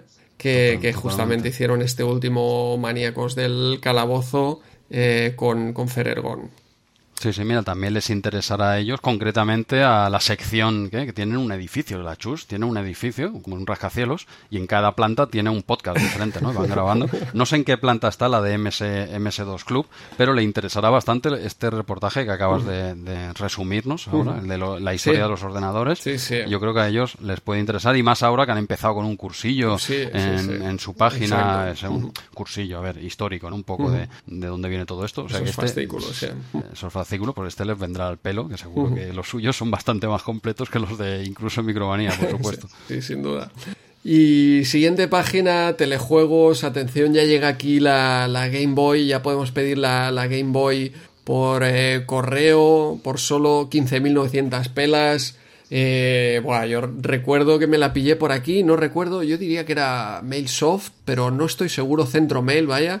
No recuerdo y, veremos a ver porque era una oferta que, por el mismo precio, aparte del Tetris, te incluían este, este Batman que tenemos aquí al lado, que, valía 4.495 pesetas. Pues eh, me, vinieron los dos y fue ese momento que dije, ostras, tengo que pillarme aquí una, una Game Boy y aprovechar esta mega oferta que obviamente te tardaba un mes en llegar. ¿eh? Esto cuando ahora, ahora flipamos que, que, pides una cosa por Amazon y a la hora la tienes en la puerta. Y, antes, pues ya llegará un mes, eh, era lo normal. bueno, pero un mes tampoco tampoco te creas que, que, era mucho, ¿eh? Un mes ya lo firmaba yo en la época, ¿eh? No, no, te creas tú, pero, pero bueno. O sea, que, que Game Boy más blanquita, ¿no? Exacto, Hoy en día, sí, sí. complicado, ¿eh? Hoy en día no, ¿eh? no, quedan así. De estas no, y qué bien se ve la pantalla, ¿eh? Yo creo que hay un poquito aquí, está muy bien hecha. Está muy bien hecha esa foto, aquí hay una Photoshop, no pero, pero está, está muy buscada el ángulo y todo porque se ve que depende de las primeras Game Boy, depende de cómo te pusieses, ojo, eh, también había que eh, había que hacer un poco de malabares a veces, eh. si había un poco de luz lo habías cagado. Sí, sí, pero, el colorcito era ese verde, aquí vemos un blanco y negro perfecto, unos tonos de gris perfectos. Claro, claro, aquí un poquito de trampa ¿no? en esta foto, pero bueno, maquinón. somos nosotros los que somos unos enamorados de, la Game Boy, con todo el cariño que le tenemos a la Lynx, por supuesto, y a la Game Gear. Pero nosotros es que tuvimos la Game Boy y, le dimos muchísima caña a la Game Boy en, la época. Y ya lo hemos dicho muchas veces, no nos vamos a repetir, que es, un maquinón, tío. Enamorado a día de hoy de esta máquina. Muy bien. Pues eh, seguimos avanzando un poco más y en la página siguiente tenemos otro reportaje porque llega la máquina de jugar, hablamos de la Mega Drive. También... Eh, le, ponen, le ponen nombre, la han bautizado ya. ahora sí, ahora sí le ponen eh, Mega Drive, nada de consola Sega 16 bits ni Genesis. Aquí sí, depende supongo de quién haga el artículo, pues... totalmente, así es. Nada, eh, ya hablamos de, la Mega Drive, eh, no recuerdo si el mes anterior o hace dos, con esa presentación en París, por lo tanto aquí no nos entretendremos más que lo que comenta aquí este inicio, eh, la sensación que se experimenta la primera vez que se conecta la nueva consola Mega Drive de Sega es la de estar jugando con una poderosa máquina recreativa. ¿Eh? y a pesar de que hoy en día ponemos un juego de Mega Drive y lo distingues perfectamente de la, de la versión arcade y te parece, ah, bueno, no estaba tan bien, no, no, está, no es igual, no es igual, en el momento eh, es que tú decías que era la conversión era exacta para, para ti. Eh, esto no lo habíamos visto jamás, estos gráficos. Bueno, los que tenéis amiga, quizá habíais visto algo similar, pero, pero era muy espectacular. Sí, no, no, es, que, bueno, y, a día de hoy también hay juegos de Mega Drive que, que, prácticamente son la recreativa, y además como viniendo de Sega, que ellos mismos, ¿sabes? Se lo guisaban y se lo comían, pues sacaban juegacos de, de arcade muy, muy currados para la Mega Drive, porque claro, era la misma casa, ¿no? Digamos. Entonces, sí, sí, realmente la época era tener el arcade prácticamente en casa. Ahora toro pasado de, no, no, es que con el MAME, si tú pones el MAME y pones el emulador de Mega Drive, verás las diferencias, claro que hay, pero en la época eran nuestra recreativa. ¿eh? Sí, sí, sin duda. De aquí muchos detalles técnicos, eh, por ejemplo también del software habla de que hay diferentes opciones dentro del juego, que era lo que diferenciaba, ¿no? En un arcade eh, te ponías a jugar y ya está, y las versiones cuando las pasaban a Mega Drive, pues ya te ponían más opciones para, para darle durabilidad a, a, esos juegos arcade que normalmente eran muy, muy cortitos. El sonido habla, que es uno de los puntos fuertes de, Mega Drive, sin duda, un sonido espectacular. Y luego otros detalles técnicos de procesador, resolución, etc. Eh, un reportaje cortito, pero que ya te, hacía tener ganas de, tener una consola Mega Drive. ¿eh? Sí, sí, de, luego. Pero bueno, ya tampoco ampliaríamos demasiado esta información porque ya hace, no sé si fue uno o dos meses que ya comentamos la presentación un poco estrambótica ¿no? que tuvieron en, París, en París ¿eh? también la presentaban y, tal. Bueno, ya tenemos aquí la Mega Drive, ya tenemos la, Game Boy que está llegando, ya, eh, Links, ya bueno, ya esto ya se empieza lo que hablábamos, ¿no? Multitud de sistemas y tal. Eh, nosotros encantados, encantados, aunque sabemos que Micromanía por las consolas no tiró tanto, o sea que nosotros más o menos vamos a seguir comentando bastantes juegos de ordenador. Pues seguimos, este, estamos, somos prisioneros del título del, podcast. ¿eh? es, sobre micromanía, ¿no? Nos podemos hablar aquí. Sí, sí, bueno, a no ser que quieras hacer una, una hobby, retro hobby 30. ¿eh? Retro hobby 30. retro hobby 30 con hobby consolas, no sé cuándo salió, el 91 me parece. también eh, y, lo, sumamos al spin-off este que nos han pedido de juegos de juegos top. Vale, muy bien, eh, fantástico. Sí, sí. Bueno, eh, esto cuando, cuando empieza a dar dinero Jesús po- podremos dejar, por supuesto, nuestros trabajos y entonces dedicarnos a, a todos estos podcasts. Mira, yo con los 3.000 euros que nos llevamos ahora con los dos podcasts que hacemos, Con eso ya 1.500 por- te conformas. Yo, yo con eso voy tirando bien. No sé si tú llegas a final de mes, pero a mí con 3.000, a ver, justo el día 25 ya voy justito. Claro, por eso, por eso. me- Es que ya, ya hablamos que el tema retro está, está caro. Esto no, no es fácil. eh, No, no, no, no, sea, no, no quieras abusar, y déjalo en dos podcasts y, y con esos 3.000 euros, que yo creo que son correctos. ¿eh? No, no seas avaricioso. venga, Todos venga. nuestros, com- nuestros compañeros que hacen podcast lo saben. Dirán, hostia, sí que cobran pocos. ¿eh? Ya sé que nosotros so- Hombre, estamos porque abajo. somos humildes nosotros, claro. Claro, hemos empezado de- desde abajo del todo. Exacto, pero los compañeros de podcast top, eh, imagínate lo que se llevarán. ¿eh? Esto lo saben todos los que hacen podcast retro en sus mansiones, en sus yates, que graban de- en yates. Por eso si no se escucha bien es porque no hay mucha cobertura, o están en un yate en alta mar, con champán y... Pero bueno, el retro, el retro No, y sus Sí, cosas. sí, no, no hables tan, tan alto que luego la gente se apunta y ya verás. Y no hay más podcast y dejamos de ganar dinero. Exacto, dejémosla, que no venga más gente. Eh, seguimos, después de nuestras fantasías, podemos seguir avanzando con, con la, Dale, con la. Venga, va, damos un salto a la página 17 y lo que comentabas aquí en de la portada, ¿no? Eh, Gremlins 2, pero bueno, es un pequeño, bueno, no, no tan pequeño avance de lo que vendrá el, el mes que viene, que será cuando nosotros lo analicemos. Este de momento no, ya iba un poquito cargado este número y lo dejamos para el mes que viene a ver, a ver por dónde sale. Yo ya le he echado un pequeño ojo al juego. Y bueno, el mes que viene te comento. Vale, vale, ya iré jugando yo este mes a ver qué tal. O, bueno, no jugarás mucho igual, ¿eh? Ya, luego ya si de eso, ya el mes que viene hablamos. No, pero vale. Lo, pro- no, no, no, lo, pro- lo he probado muy poquito, me lo tengo pendiente, para el mes, son los deberes, uno de los deberes para el mes que viene. Y a ver, a ver si cambia la perspectiva de esos 10 minutitos de nada que he echado, a ver si la cosa cambia. De momento no vamos muy bien, ¿eh? Pero bueno, eh, Gremlins 2, para el mes que viene, con todo el cariño. Vale. Venga, y nos vamos a la página 20, esta doble publi brutal ¿eh? de, de- de Lorna. Si es que es, que es un cuadro esto. Me sobran las letras, ¿sabes? La- las letras de publi, no la que pone Lorna, sino las letras de arriba, las letras de abajo me, me sobra, porque esto es un póster aquí en, en- toda regla, ¿no? De- del Gran Aspiri.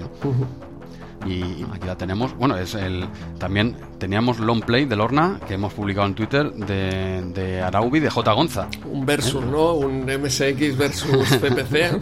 Sí, sí, tenemos de nuestros dos divos de nuestros sistema- sistemas fetiche, pues te- eh, los dos hacen tienen su long play, cada uno que vea el que quiera. Yo recomiendo que veáis los dos, por supuesto, tontería teniendo los dos y además gratis. ¿eh? Ellos no ganan pasta con esto, pues no, no- no han estado vivos como tú y yo, Andreu. En YouTube Pues no, no hay dinero, no hay dinero. Claro, Esto está claro, en los ¿no? podcasts. Evidentemente, ellos no lo han visto eso, lo tienen en YouTube, donde todo es gratis, y os invitamos, os recomendamos que veáis ambos. eh, am- long plays. Y bueno, seguimos. hostia, me cuesta pasar esta página, que es guapísima. Es, es- es- es un póster, tío, es un póster. Esto con Photoshop me parece que voy a quitar todas las letras de abajo, voy a hacer algo guapo. Bien, bien. Seguimos avanzando. Venga, a ver, a ver dónde me llevas ahora. Venga, que, que si no me caliento. Eh, página, página 22. ¿eh? Eh, es un preview, pero mm, hemos decidido comentarlo en este número porque nosotros hacemos lo, lo que nos da la gana. Al ser Eso nuestro es. el, el podcast, pues decides un poco si lo analizas cuando es preview, cuando es guía. Diga, lo analizamos cuando nos da la gana. Con todo el cariño. O sea, ganamos una pasta y encima hacemos lo que nos da la gana en el programa. No tenemos director. Esto es una, esto es una locura. ¿eh? Ya ves, es que he hecho yo. Página 22, venga. Preview de la espía que me amó. Todo esto ¿eh? ante, la atenta mirada de, del chuache, eh, lo tienes, lo tienes a la derecha. No sé si lo estás viendo. A ver, a ver. Ostras, ostras. Ah, no tenías abierto a doble página. No, claro, yo soy más humilde y mi pantalla no, ¿eh? no es ultrapanorámica, esa es 21. 1,9 o, o sea. Hostia, es verdad, es verdad, no, no, me acordaba. Pero, tío, con la pasta que ganas, cómprate una, hombre, más, más Sí, ancha. sí, tendré que... Nada, con, con, lo de este mes del podcast, fijo que cae una. Hombre, cómprate una de estas. Tienes al choache ahí mirando a pantalla oh. completa la publi de hostia, ¿eh? Desafío Total. Desafío con... Total, qué, qué, peli más brutal, que, hostia, que disfruten el cine en, en todas partes esta peli, tío. Es, es, es, una, es una locura. Sí. Eh, su, rem, su remake mm, tal no, no, es, no. Basura, no es basura, uh -huh no es basura, porque se puede ver, pero hostia, nada, nada que ver con la original, a diferencia de Robocop, que ya lo hemos hablado alguna vez, que a mí me gusta el remake de Robocop, pero el remake este desafío total no mm, se puede ver, pero hostia, es que la original es que es muy loca. Es que estamos hablando, estamos hablando de la película cuando teníamos que estar hablando del juego. Fíjate que nos hemos dado un salto aquí por la cara, pero, sí, sí, no, no, es impresionante. A ver, cuando y el juego no lo he probado, ¿eh? No, no jugué nunca al juego de desafío total. Tengo ganas de, de probarlo, a ver cuándo lo comentamos y ya, pues ya comentaremos la película también en el momento. Sí, otra vez. comentaremos otra vez, que, es que es impresionante. Pero bueno, vamos con algo no menos impresionante. Eh, con La espía que mamó, no te hablo de la película porque no la he visto. Eh, ¿La espía que mamó? ¿Cómo? La, espía que me amó. Ah, vale, vale que, no sé qué has... tu, tu, mente está en otro sitio, Andreu, céntrate. No, no, que hablas demasiado rápido. Ah, vale, eso puede ser, o que tu mente esté, sucia. No, sí, yo estoy leyendo, lo estoy leyendo clarísimamente. La, espía que me amó, ¿eh? Hablamos de amor, amor. Correcto. romántico. yo no sé, no sé cómo no te he echado todavía. Venga, eh, la primera. Este este juego, eh, que no la peli, quería verla, se me ha echado el tiempo encima, ya por curiosidad, ¿sabes? La tengo ahí y todo, ¿no? Y más que nada para saber de dónde viene, porque yo este juego es de, es de mis, no digo que sean de los mejores, pero es de mis favoritos de amiga de los que yo toqué. Evidentemente no toqué todo el catálogo, ¿eh? no se puede, aunque se diga, no es verdad. Pues yo de los que toqué, que no fueron pocos, este me encantaba. Este me encantaba porque es de, cochecitos en vista aérea, coches pequeños, circuito hacia arriba, ya con eso me tenías ganado. Me daba igual si el que... Esto de del 007 podría haber sido aquí, eh, yo que sé, quien te dé la gana. Micro Machines. Sí, Micro Machines o es igual o que condujese Mario, da lo mismo, ¿no? Lo que aquí cogen un poco la excusa del argumento, porque sí que he visto, ya por curiosidad, y bueno, me pongo el tráiler de la peli, ¿no? A ver si dice algo, por qué va esto de coches, ¿no? Y todo el rollo. Y, sí, sí, se ve el coche como sale en una escena de debajo del mar, ¿eh? Y aparece en una playa, sale por la playa y todos mirando así, con bikinis de estos de la época y no sé qué y el James Bond de turno eh, abre la ventanilla y tira un pescado, eh, como si le hubiese entrado un pez dentro del, del coche que iba por esto que me perdonen los expertos en 007, pero no he visto esa película, pero sé que va un coche por debajo la. y, igual por ahí lo han pillado. Pero atención porque el argumento es diferente del de la película, ¿eh? Se ve que tenían de los derechos sobre el título, pero no sobre el argumento. Bueno, es que el argumento. A ver, el argumento del juego. Sí, es totalmente diferente al de la película, el argumento. Vale, pero esto del coche se lo han cogido. Porque Eso sí, sí, sí, exacto coge elementos de, la película, pero bueno, el argumento aquí es una excusa. ¿eh? Eh, en realidad estamos hablando de, un juego de acción, de conducción, en el que llevas un coche, una lancha y un coche submarino. O sea, llevas un coche por, debajo del agua, como en la peli. Que, que, no lo he visto, pero he visto el tráiler, como el tío saca un pescaico, ¿eh? sale por la playa, el hombre, ¿vale? Y luego tiene algunas pantallas, un par, que son un tipo shooter, ¿no? Una especie de, de Operation Wolf, para que nos entendamos, en una pantalla estática. ¿Eh? no son de estos que se movían, pero nada, esto es un poco anecdótico, ¿eh? tienes un par de pantallas, ¿vale? Está basado en la película, ¿eh? Espía que me amó, evidentemente, aunque por lo que dices el argumento, pues no, pero bueno, el título, ¿no? Que la película es del 77, yo, me ibas a decir ahora el título, el, año, ya te lo digo yo, 77, con Roger Moore, el señor Roger Moore, y era ¿Qué, número de película? 007, a ver si la acierta. Dime un número. 16. no, yo no tenía ni idea, me lo apuntaba, era el décimo. La décima película de, 007. No tenía ni idea, lo sé, pues me lo he apuntado con la chuleta, pero quería verte fallar en directo. Digo, digo, con todas las que hay, como me lo aciertes, para matarlo. Sí, sí, hubiera sido mucha casualidad. Pero ojo, Jesús, que puedo editar y puedo poner aquí un 10. te, veo, te veo, te veo venir, te veo venir. Pero bueno, en el directo falló, ¿eh? Por si escucháis esto luego, lo falló, lo ha dicho. pero bueno, en la décima película, 007. Y, y nada, eh, va conduciendo por, por una serie de... La primera primera y segunda fase dijeron, tiene seis, tiene seis fases este juego, aunque dos de ellas son, eh, ya lo hemos comentado, tipo shooter, en una pantalla estática en la que has de disparar. Un poco, no sé yo, es que mm, creo que sobra un poco, porque estás ahí metido en la dinámica de, conducción y tal, y eso de shooter es que no tiene nada que ver, es que realmente te rompe ahí, no es que esté mal, ¿eh? Ojo, yo Pero no he llegado a... quién disparas? Porque a veces sí que te viene un coche de policía, ¿no? En dirección contraria o algo, pero pasa rápido. Yo quiero decir, yo disparaba, pero no veía para qué servían esos disparos. No, no, no. de- te hablo en las, las pantallas de shooter son Ah. disparas a, ene- a enemigos que salen de pie, de rollo Vale, Operation vale, tú Wolf, me pero- hablas la de Operation Wolf. Vale, vale. Sí, sí, sí, exacto, sí. Ahí salen los malotes de Sí. turno, los eh, esbirros. Sí, sí. no, no, pero con el coche sí que puedes disparar misiles. Eh, bueno, algunos coches, los adelan- la mayoría los adelantas, otros los puedes disparar. Son los que te dan más por saco, que te chocan y no sé qué. Y eso sí, que, eso sí que les puedes disparar. Incluso puedes entrar en un camión al más puro estilo coche fantástico, clavado. eh, eh, lo típico, se te ponía el camión delante y subía para arriba. Yo siempre he pensado si esa escena en la vida real es posible, porque una vez tú pones las dos ruedas delante en la rampa del camión, las de atrás no van echando hostias y, No, y atravesarías el camión. ¿no? Saltan chispas y ya está. Funciona así. Cuando sube el Ah, coche salta ah, un poco vale. de chispas, pero Ya esa está. es básicamente la física de, de la entrada en el camión. Vale, es que yo siempre he tenido esa duda y ahora, pues en este juego ocurre y, y con Andreu, que es un tío que la toca, digo, pues claro, si es tracción a las cuatro ruedas, ese coche mata al conductor, ¿no? Porque una vez sube la rampa saldría disparado hacia adelante. O, o cómo va esto? Porque las ruedas de adelante si, no pueden ir igual, que la- las de adelante tienen que estar paradas. O, o- o no, no sé, no, entiendo. ¿Cómo subía aquí tal camión? Todo esto lo tenía, lo tenía solucionado. ¿Cómo se llamaba aquella ingeniera? Hostia, ahora no me sale el nombre. De- de- no, Devon era... Devon era, sí, era el mecenas, pero ostras, la, la No, chica ya no me acuerdo hostia. el nombre, qué fuerte. No, yo tampoco. esta- April Hubo- es de las tortugas par, ninja. Exacto, sí, sí, hu- hubo, hubo un par. eh, pues esa, esa primera, hostia. yo creo que arregló este, este problema. Lo tenía Hostia, no me, solucionado. hostia, no, no me dejes ahora con esta duda. Voy hablando un poco del juego y me, me buscas el nombre de esa serie.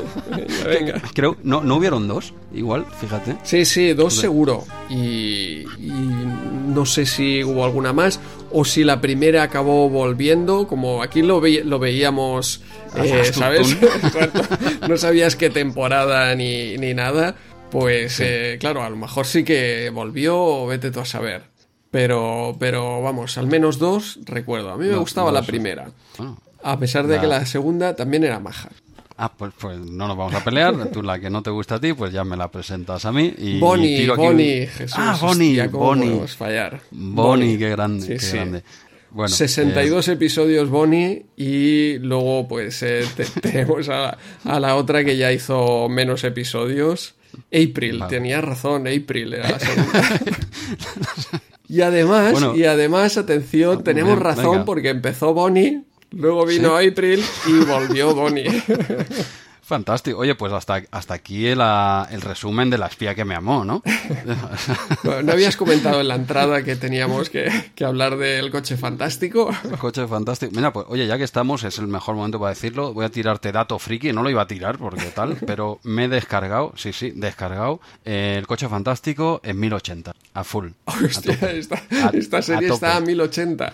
A 1080, Wow. te lo prometo. Sí, sí, sí. Eh, Ocupará igual, pues, yo qué sé, 120 gigas o algo así. ¿Qué, Muy- qué muy haces? loco. Zoom de David Hasselhoff. Todavía, todavía me- es que me da miedo, me da miedo ponerme, no por la, es que me da miedo a que me guste y que me vea todos los episodios ahora de- coche. Es que la tengo ahí en el disco duro que me está llamando cada día. ¿eh? Estoy, tengo, estoy a punto de dejar Firefly a un lado. esto, esto es verídico, ¿eh? no es coña. ¿eh? Fue esta semana o así, eh, la tengo entera, acabado de descargar. Digo, ¿ahora qué hago yo con, este, con esta locura? Eh, yo volvería a la espía que me amó. Volvamos, a la espía Sí. que me amó, sí, sí. O sea, habíamos pasado con esta entrada del, del coche que entra en un camión en el que puedes eh, pues, ponerle extras, lo típico, ¿no? Que compras más misiles o ruedas o no sé qué, ¿no? Para mejorar un poquito eh, el coche. Hablamos de un juego largo, ¿eh? Hablamos de un juego bastante largo por el mapeado en eh, la- una partida en, en YouTube, que no yo, ¿eh? una partida en YouTube de un tío que sabe, ¿eh? en Amiga dura hasta 35-40 minutos. He visto varias, sí, sí, es un juego largo, es un juego, tiene un mapeado, creo que el mapeado lo tienes delante, que lo habíamos consultado, es bastante largo, sobre todo la primera, segunda escena, fases, eh, son bastante largas, bastante divertidas también, ¿eh? con esta eh, carretera sinuosa que luego pasas a, a- va por montaña, luego coges la lancha y sigues avanzando, luego vuelves otra vez un poquito a carretera, es, ba- es bastante, es bastante largo. Eh, la escena final del juego si no la habéis visto, yo la recomiendo. ¿eh? Sale el señor Bond en un yate ¿eh? con un poquito de champán y con alguien que debió conocer durante la película. Debe ser la alguna que salía en la peli. Pues sale aquí un. No, sé si tú tienes delante esta imagen, pero es muy divertida. Sale, los dos sale así en la, en la cama, los dos tapados con la sábana, como diciendo, ¿qué, hacéis, qué, hacéis? ¿no? ¿Por qué hacéis una foto? ¿no? es, una imagen bastante cachonda. Es el, el final del juego, que no he llegado, por supuesto. Pero este señor que sabe jugar de verdad, no como yo, pues en 35 o 40 minutos se, se, lo acaba, ¿no? Y lo, lo dicho, está dividido en, en, seis escenas que sobre todo es un juego de conducción, ¿eh? ya sea con estos tres vehículos, ¿eh? Pues el coche, la lancha o el coche submarino, que es un submarino, pero bueno, tiene la misma estética que, el coche y, y, ya está, y va alternando las fases, quitando estas dos de, de shooter que están, creo que son la 3 y la 6, el resto va intercalando. O sea, pues vas con el coche, vas por la lancha, vas por debajo del agua y bueno, y siempre tira para arriba.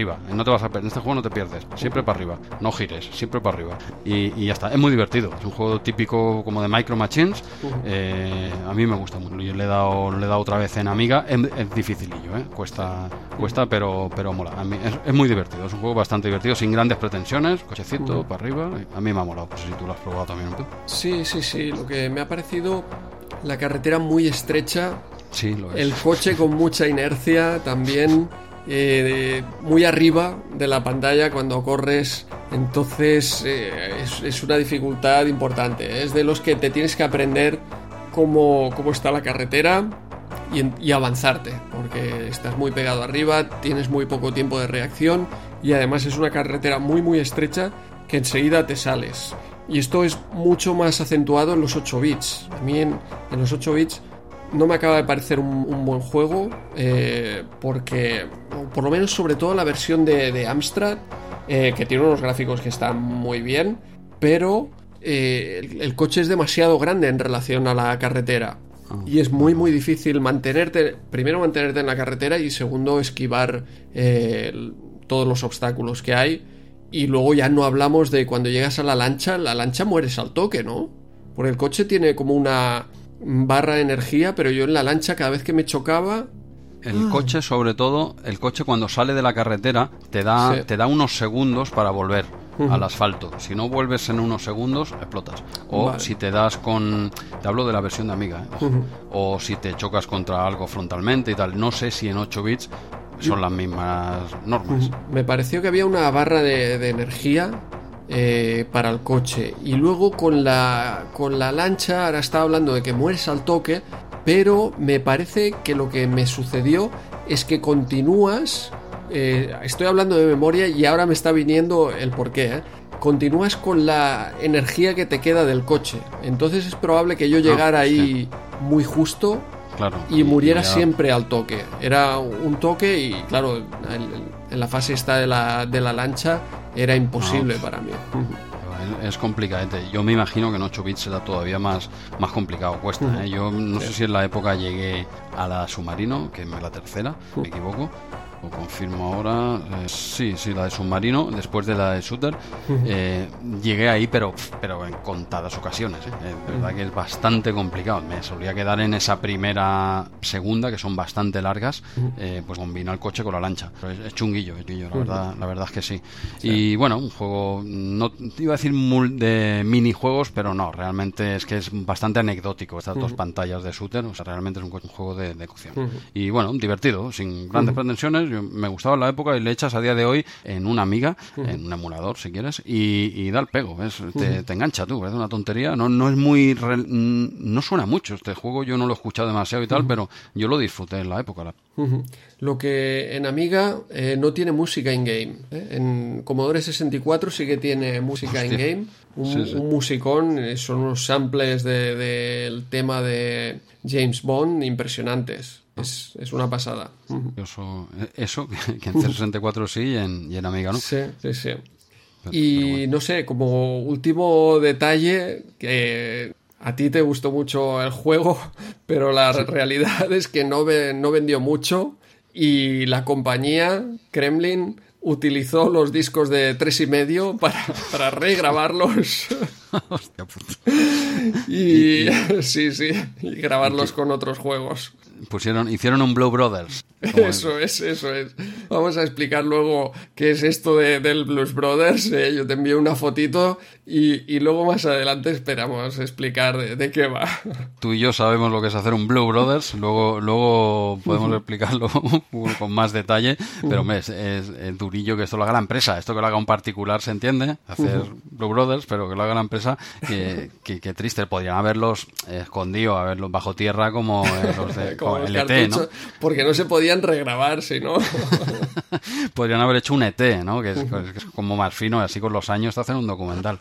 Pues bueno, eh, pues a mí me pareció y me sigue pareciendo un juego mm, no, no entretenido, no, no, un buen juego, un juego divertido, de jugabilidad.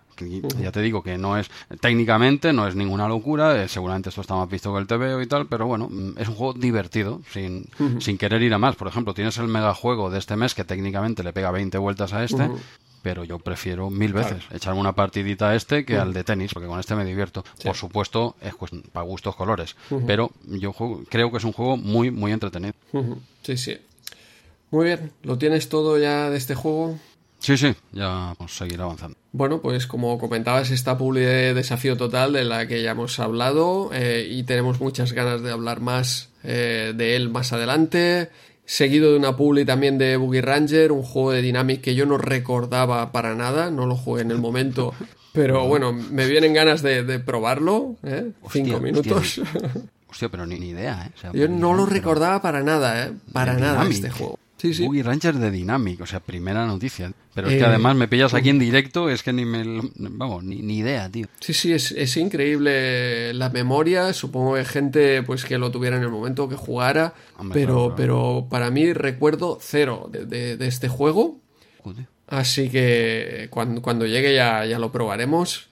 Y nos paramos en página 25, este Beast 2 pero, pero ¿qué juego es este, Beast 2, Jesús? no les quedaría tinta o no les quedaría el título, porque es el Shadow of the Beast 2. Vale, ahora lo entendemos, sí.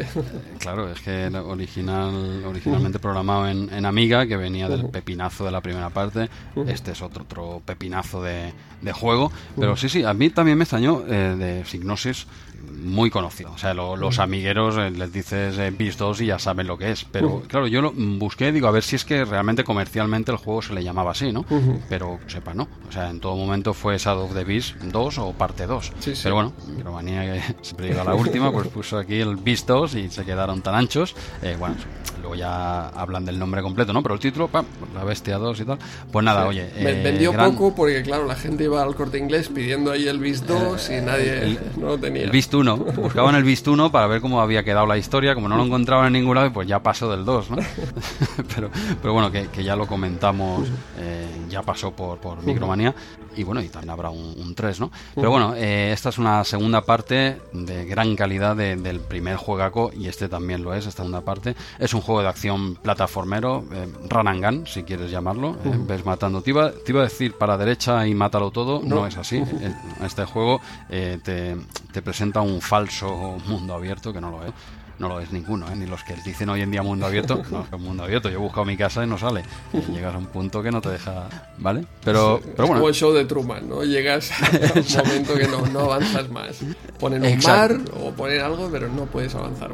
exacto, más grande y tal, pero, pero bueno, es que también si te paras a pensar un poco, eh, uno vive por aquí, tampoco nos movemos tanto, por ejemplo, tú, eh, tú crees que Australia, pues das por hecho que existe, pero tú has estado, yo no he estado en Australia, yo... Claro. Es que igual todo es un, estamos en un show de Truman aquí metidos. Incluso cuando subas en avión, te hacen el, aquí unas Oculus o algo, te hacen el numerito. Y igual estamos viendo aquí un show de Truman y no lo sabemos. Pero bueno, después de este capítulo de ciencia ficción, alguna vez lo he Si fuera ¿eh? así, entonces sí que serían mundo abierto reales. Claro, no, no, hay un poquito, un poquito curioso, pero bueno, todo, toda esta fricada que nos acabamos de montar es para decir que este juego, de hecho, cuando empiezas, como vayas para la derecha, la has cagado. Porque ya tienes que empezar yendo para la izquierda. Porque no es solo avanzar y matar, sino que te presenta elementos de videoaventura, de coger diferentes objetos, de hablar con eh, algunos personajes del juego que te darán algún tipo de objeto y sobre todo algún tipo de ataque necesario para seguir avanzando en el juego eh, graficazos espectaculares, espectaculares.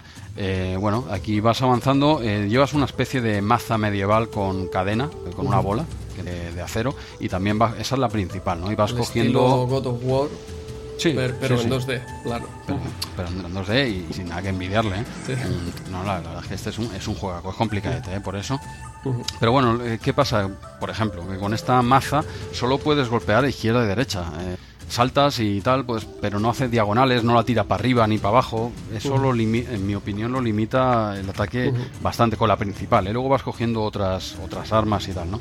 Pero, pero bueno, tu objetivo es, es liberar a tu hermana y algunos prisioneros que te vas encontrando por, por el camino, ¿no? Los encuentras no hagas como yo al principio, que el primero que vi a la izquierda lo que hice es pelarlo, pero, pero no una vez, lo peleé muchas veces, luego lees por ahí de no, que este has de salvarlo, vale, vale. Sí que es verdad que tiene un bicho arriba que, que, que lo está ahí, eh, no sé, está apretando, pero yo, yo qué sé, yo creía que eran dos malos, mato el de abajo, mato el de arriba.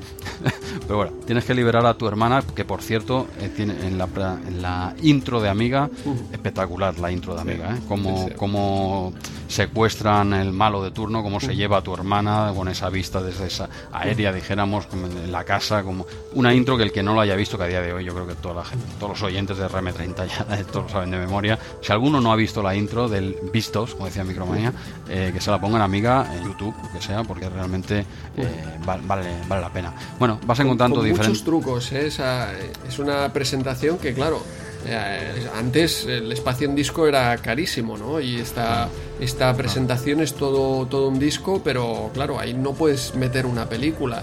Y muchos trucos ahí de animación con cambios de paleta para que parezcan los relámpagos, para que parezcan los cambios de luces, eh, esas pantallas espectaculares, pero que, que solo un pequeño objeto dentro de la pantalla se mueve. M- muchos trucos así para, para poder meter una presentación que es muy muy larga dentro de, de- este disco y que sí que tiene una animación espectacular de, de la bestia con, con el palo. Esa sí que es una animación completa brutal. Sí, sí, no, realmente técnicamente, mira, esto es uno de, uno de los juegos que, que, aparte de ser un espectáculo visual, porque esa ambientación tétrica que tiene, así oscura, eh, muy, muy conseguida, sí que es verdad que poco variada en el juego, no, no sale mucho de esa ambientación tétrica, pero es que está, está tan bien hecha que te, te da un poco igual, ¿no? Pero tiene un mapeado muy extenso, entonces sí que vas viendo diferentes zonas, pero no, no cambia demasiado, ¿eh? es bastante, eh, sigue bastante ese estilo oscuro y tal, pero precioso, ¿eh? Uno- unos gráficos espectaculares, lo de Signosis, esta gente te hacían cositas espectaculares, pero es que además este juego es que es muy jugable, es que es divertido, Eh, no, es- no es solo un pepino técnico y visual, el la típica demo que le ponías a los colegas eh, para que alucinasen, sino que además que es un juego guapo, es un juego guapo, pero eso sí, al estilo de la old school, ¿eh? o sea, de chungo. Es un juego di- difícil, difícil, que un juego que no te da ninguna pista de nada, te suelta ahí en medio y ya para empezar tú vas para la derecha, pues, pues tienes que ir para la izquierda, o sea, no, no perdona, es un juego que no, que no perdona, es difícil, de verdad, los diferentes objetos, bueno, los vas cambiando con la, eh, la F1, F4 y tal, lo siento, usuarios de Raspberry en vuestras máquinas arcade, lo vais a tener chungo con este, con este Shadow the Beast 2, porque con el F1, F4 vas cambiando los objetos, toca remapear, esto, para jugar. La versión de, de Mega Drive. Ojalá la versión, que eso vendrá luego. Hay varias versiones que, te pasa un dibujito ahí, que vas viendo al tío, le- no sé por qué, eh, al principio, en, bueno, mira, ya que estamos hablando de esto, eh, decir que, que en Amiga, en Atari ST y en, y en la Mega Drive, el tío iba a pecho descubierto, ¿eh? son versiones del año 90, 91 y 92, el tío iba a pecho descubierto, es una bestia semi-bestia, porque ya en la primera era bestia, aquí es medio humano, medio bestia y tal, pecho descubierto, pero ya pasamos en el 93 a FM Towns y en Sega CD en el 94, que no sé por qué, igual eran unos años después y el hombre echó un poco de panza o lo que sea, y ya le pone una especie de armadura. No entiendo el motivo con lo guapo que está el bicho ahí a pecho descubierto en las otras versiones. Bueno, no sé si tienes el dibujo delante, pero le pone una especie de, de, yo qué sé, de armilla amarilla, Sí. una cosa rara. Parece Sí, que ha sí. pinchado en la autopista o algo, ¿no? A ver, yo creo que le da más detalle. ¿eh? A ver, los gráficos de, de Amiga son espectaculares. Son Tienen un estilo para mí un poco diferente, ¿no? De, de- del original, un pelín diferente. Pero ahora cuando me has pasado esta imagen me ha sorprendido el, el sprite este de Amiga. Ostras, no, no me parece igual al que vi yo, ¿no? Este sprite de Amiga parece aquí hecho con, de hecho, tres colores.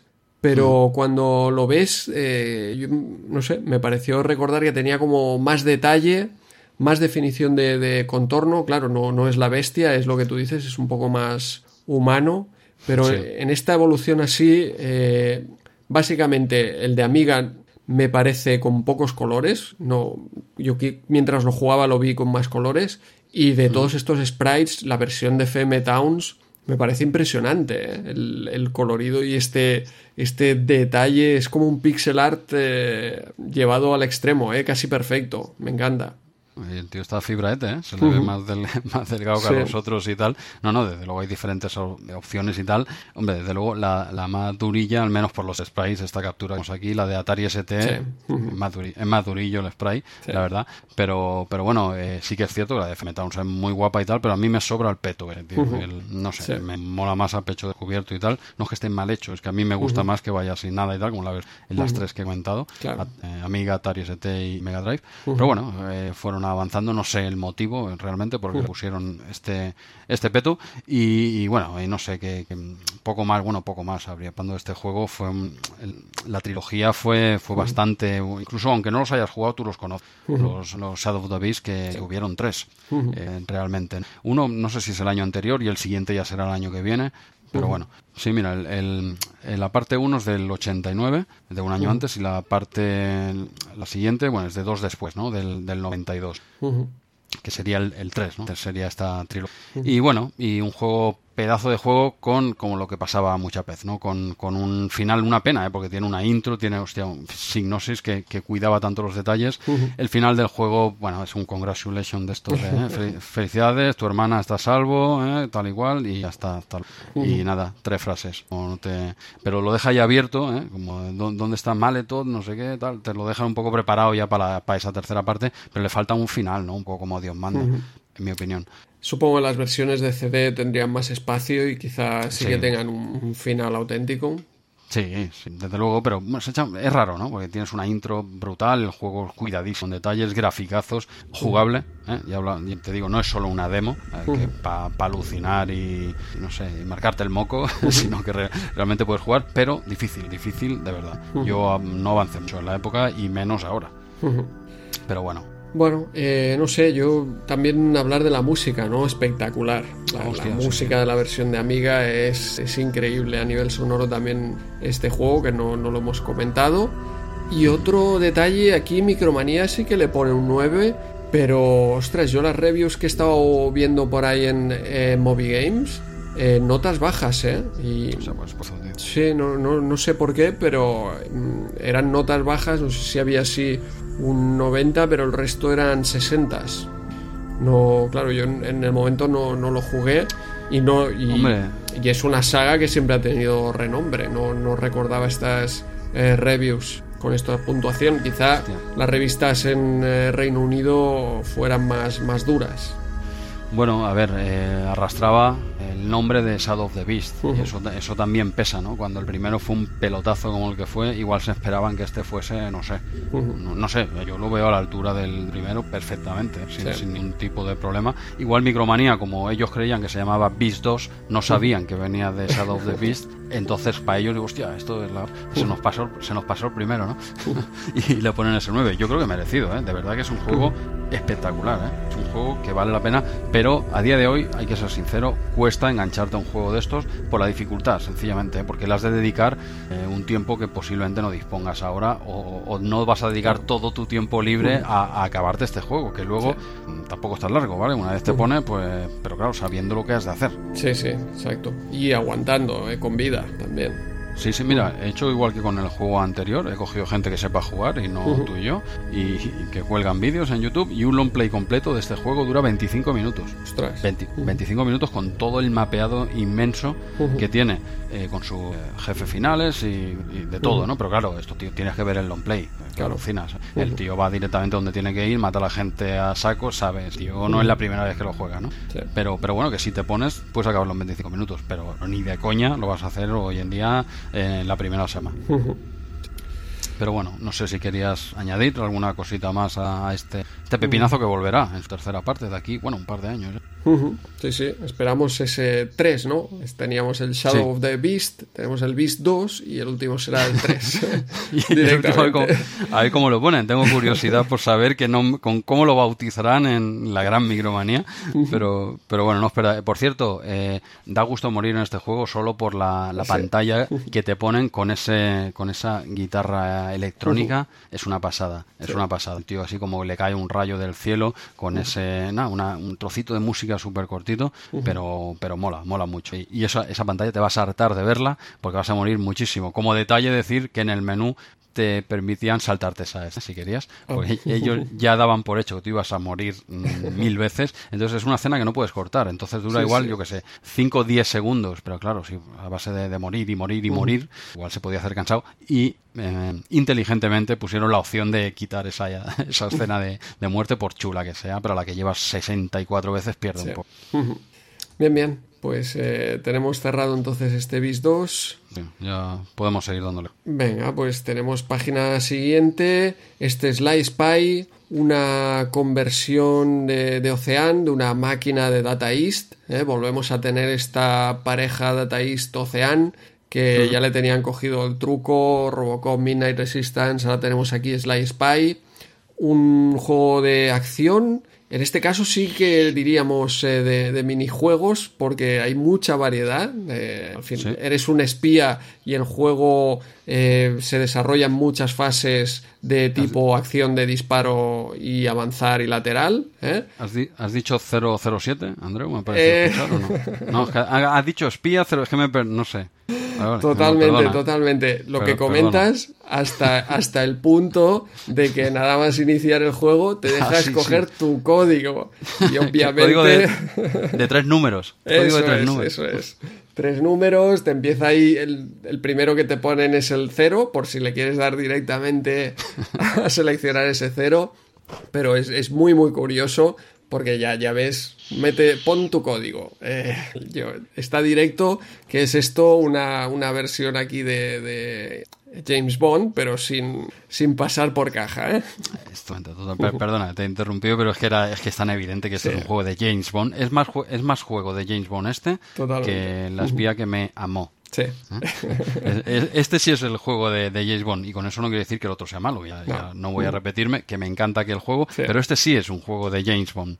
Que, no hemos comentado antes que el malo era Stromberg. No sé si tendrá que ver con, nuestro querido Stromberg que nos deja siempre mensajes por ahí por iBox. ya nos dirá si, su nombre proviene aquí de, de esta espía que me amó. Oh, pues oye, dato, dato que has soltado aquí al aire, puede, oye, a, ver si nos dice algo. Sí, sí, puede, puede ser, quién sabe. Vamos a ver, pero volvemos a este Sly Spy, como comentábamos, pareja Taist Ocean, eh, varios minijuegos o fases muy variadas, muy variadas. Empiezas eh, saltando desde un avión, saltando en paracaídas, una fase en caída eh, libre, donde vas matando a todos los enemigos que, intentan acabar también contigo, hasta que desplegas un eh, paracaídas, ¿no? Con la bandera de Estados Unidos.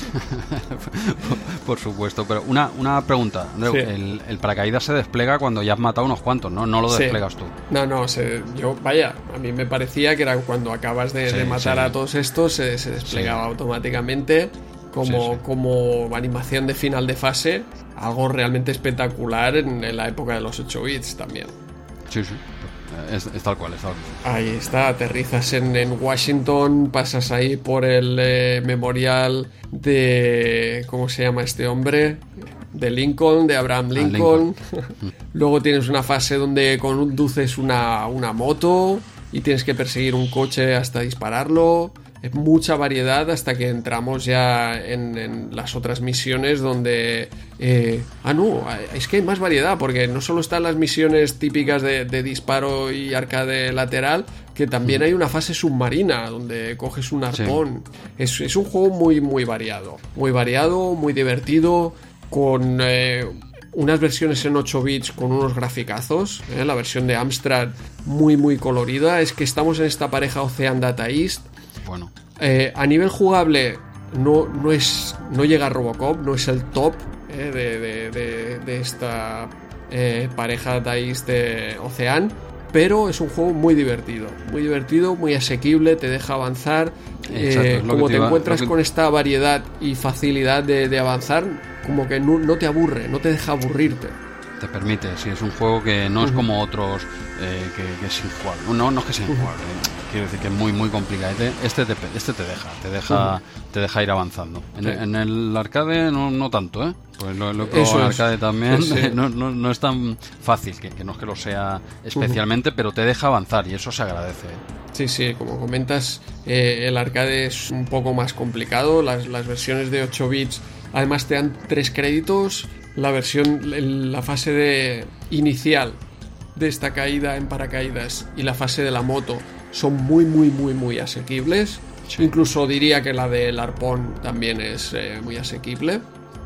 y, el resto, bueno, eh, es, es, muy dinámico. ¿eh? Hablaba de la comparación con Robocop, pero este juego se mueve como más rápido. En, las fases que son estilo Robocop, que eres el, el, espía y vas disparando y avanzando hacia la derecha, es un juego más ágil más rápido que, Robocop, menos táctico. Eh, y ahí son esas son las fases donde puedes pillar un poco, ¿eh? donde te disparan bastante y, es más difícil pues eh, salir sin, sin, haber perdido alguna vida, como en las otras fases que he comentado. comparación 8 bits, por ejemplo, CPC que hablaba de esos graficazos, pero no tiene música in-game. La versión de Commodore 64 Mm, gráficos con colores más lavados, ya, ya lo sabemos, pero la primera fase, por ejemplo, esta caída en paracaídas, la versión de Commodore 64 me parece mejor que la de CPC, es guapísima, y luego ahí va perdiendo fuelle porque la fase de, la moto en eh, Commodore 64 no, no, está tan bien como, como la de Amstrad, ahí va, va, perdiendo como un poco de fuelle que, que lo va ganando la, la de Amstrad a pesar de que Commodore 64 tiene música in-game. Tiempos de carga enormes, eso sí. Eh, en el momento, esta versión de Commodore 64, claro, cada fase eh, era una carga. Eh, terrible. Yo entiendo que aguantara estos tiempos de, carga. Y no sé si has jugado tú a la de Amiga, porque yo solo he probado arcade y, 8 bits. ¿Qué, tal esa, esa versión de Amiga? He probado la de Amiga, he probado la de Arcade también. Eh, nueve niveles. Es que, claro, todas estas fases que has ido explicando es que ocupan nueve niveles. Pero bueno, el que quiera verlo en CPC del tirón, sin hacerse daño, tiene el long play de J. Gonza, en el que el colega se licencia como espía secreto, ¿eh? este no falla una misión, este tío, y, tenemos ahí el, long play que como siempre recomendamos. Y una vez más, en 18 minutos este tío lo, lo ha vuelto a hacer, no, no, hay manera de que falle una misión. Y, sí, sí, lo, está probando en, en Amiga Juegaco, que está muy bien, está, está muy bien, se acerca mucho al arcade, no es el, arcade es que, es que está guapo, yo no, no lo conocía, sinceramente, este juego no lo conocía ni de arcade ni de, de nada, no, no me sonaba de nada y le estado dando en, en, Amiga y sí, sí, te deja avanzar bien, no, no te mata y tal eh, al principio, pero luego se empieza a complicar como todo, pero bueno, al menos te deja avanzar un poquito más. En arcade, graficazos y tal, y eh, chungo, ¿eh? enseguida a la que pasas la de la moto ya se te empieza a complicar eh, todo. Pero bueno, decir que, que en CPC y en arcade, ojo, esto es algo que creo que solo lo vamos a poder decir una vez en RM30, sí, y es que en CPC, al igual que en arcade, la zona de gameplay es pantalla completa. CPC. pantalla, bueno, pantalla, a ver, pantalla completa de un CPC es el 40% de la pantalla, ¿no? Pero bueno, que para vosotros ya es bastante, ¿no? Pero en cambio en, Amiga, pues no. Eh, tiene abajo la trampita típica que te ponían un marcador y la pantalla pasa a ser más rectangular. Pues metían un marcador y en cambio el original, arcade, se jugaba a pantalla completa sin marcador. Te dan los datos de que te hacen falta, pues lo típico, con letras superpuestas, pero no te quita zona de juego. Y en CPC tampoco. Por favor, por favor, por, favor, pero, pero qué locura es esta. Esto no, esto no lo van a saber asumir los CPCeros, ¿no? Una pantalla tan grande y tal, ¿no? Y, sí, sí, y en Amiga en cambio está más recortado. No, no es que se vea pequeño, ¿eh? Porque bueno, también la pantalla un poquito más grande y tal, pero, pero ese marcador ahí abajo, un poquito de trampa, que, que tampoco molesta, ya te lo digo. Pero claro, después de verle la de arcade, incluso la de CPC, hostia, digo, bueno, voy a decirlo, va, para una vez que puedo echar flores al juguetito de Sugar, pues vamos, vamos a decirlo, ¿no? Me llamó la atención, la verdad es que me llamó la, atención ¿no? Pero bueno, un, gran juego en prácticamente en todas las versiones, ¿eh? Yo lo desconocía, lo desconocía. ¿eh? No sé si tú te sonaba ya de... El, el por el nombre, no lo había jugado nunca, ¿eh? El nombre era uno de los eh, juegos arcade del, del, momento que sonaba mucho, una de las conversiones que, que sonaban. De hecho, si recuerdas en la escena, creo que fue en Robocop 2, la escena donde están en el arcade que destrozan todas aquellas máquinas, está entre ellas, creo recordar que estaba Sly Spy, entre ellas, porque había muchas máquinas de, de Data East, obviamente. Y diría que esta, esta era una, una de ellas, pero casualmente yo no había jugado nunca este arcade y oye, yo lo recomendaría a, todos los oyentes porque es un juego que te puedes poner 10 minutos y decir, ostras, he disfrutado de, mucha variedad. ¿eh? porque la escena de la moto es, es divertida. Es muy fácil, pero es divertida. Puedes pegar saltos, puedes esquivar porque te, como te, tumbas en la moto para, esquivar, eh, disparas en diagonal, también haces saltos. tiene una variedad increíble un poquito falso, ¿eh? ese, esquivo. es lo típico que hace la moto cuando se cierra en una curva. Pero eso, si haces eso en una recta, pues es posible que, traspases. ¿eh? Sí, sí, sí. Te vas a comer el asfalto, pero bueno, el tío se vence hacia ti y esquiva la bala, ¿no? Queda guapo, queda muy, queda muy chulo. Falso, pero guapo. No, no, realmente espectacular, mucha variedad. Un juego que te, deja jugar 10-15 minutos, avanzar y, y disfrutarlo sin mucha complicación. Exacto. ¿Lo has podido eh, jugar en tu arcade o has tenido que hacerlo en, la Raspi o en el ordenador? He jugado, he jugado en la arcade, pero como dices, la versión arcade es más difícil y en la que he avanzado más es la versión de Commodore, que pasé, ah. pasé de la, la, de la, la del arpón, o sea, la que es submarina, pasé a la siguiente, que yo creo que ya prácticamente acaba, ¿verdad? Por ahí. Por lo pues menos la versión de, la, del arpón es, es la quinta de nueve por las capturas que tengo aquí delante. Pero, sería pero 8 bits quizá no estén todas, porque yo diría... No, no, te, hablo, te hablo en CPC. O sea, ah. he, ido, he ido haciendo capturas de, ah. del vídeo de, del long play de J. Gonza. Y pues- claro, porque como eran tantas fases, digo, oye, al final me hago una capturita de cada una de las zonas que, que, va pasando él, que no, que no yo. Y, y, me las he ido apuntando aquí un poquito. Y si no me equivoco, esta del arpón y tal es la 5. Ostras, pues. Pero, eh, pero es que debajo del agua, perdona, ¿eh? Perdona, eh, Andreu, pero hay dos. O sea, tenemos la ah, fase 5 y, la, digo, pues lo estoy viendo ahora, fase 5 y fase 8. Correcto, correcto. Vale, vale. tú debes hablar quizá de la octava porque luego ya te queda la última y se acabó el juego. Ostras, pues quizá, claro, claro, hay dos eso es lo que me ha, me ha, despistado. No, no, yo he llegado a la, a la de después de la primera submarina, porque la primera submarina, exacto, el final boss es un mega eh, tiburón Sí, pero luego en la otra hay como unos buzos gigantes. Claro, yo diría que has llegado entonces a las 6 quizás. Exacto. si, no, estarías en la última, en la fase 9. Sí, sí. Claro, has llegado a las 6, que no, que no está nada mal.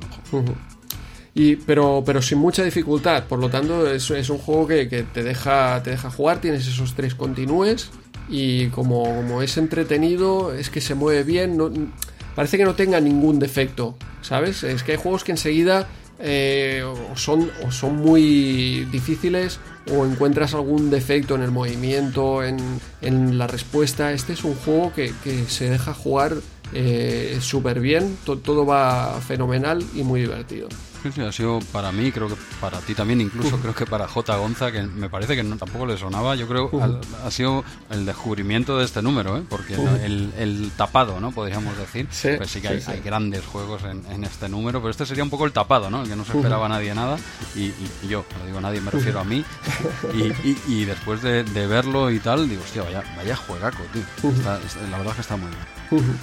Muy bien, pues eh, si seguimos avanzando, tenemos aquí la conversión de Shadow Warriors, ya hemos hablado de la recreativa, esta conversión le, ponen un 5.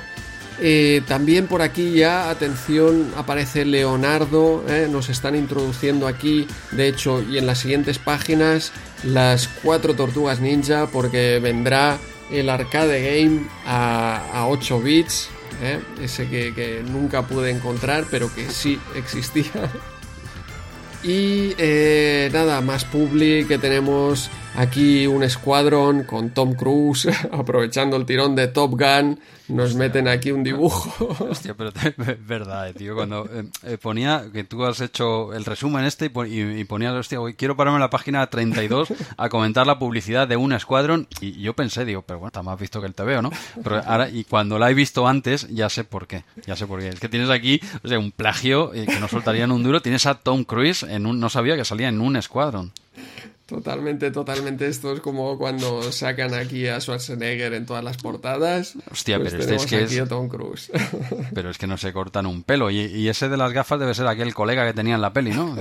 no me acuerdo, aquel que. Ice, eh, que era el. Hostia, no me acuerdo ya. Bueno, tenía Gus, que es el que muere, me parece. Y luego estaba Ice, que, que era. Hostia, ¿cómo se llama este actor? Ahora ya estamos viejos y se nos olvidan. pero es el, de, el, de, Willow.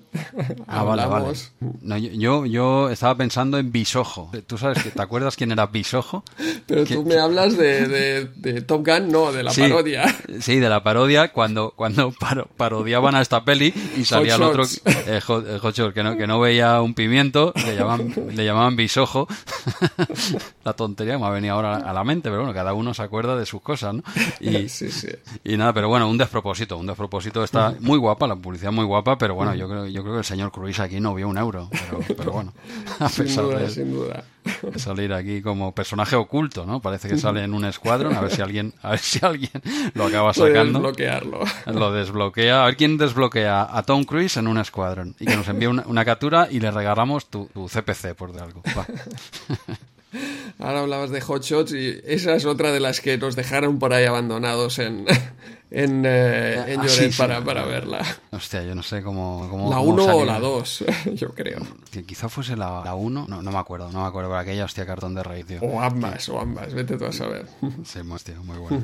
eh, pues nada, oye, seguimos, seguimos avanzando, que nos hemos clavado aquí con el señor Cruz, pero oye, el que no vea, el que no recuerde esa publi, página 32 de esta micromanía, que haga un alto en el podcast, una pausa, y que le eche un vistazo a ver si es cosa nuestra o es que, o es que este tío es Tom Cruise. Vamos, vamos a dejarlo ahí con Tom Cruise. Vamos a la página 34 y este sí que muy rápidamente, muy rápidamente vamos a comentar este mitos. Grande. Este mitos. Yo lo único que tengo que decir de mitos es ríete tú de las minas de Navy Moves.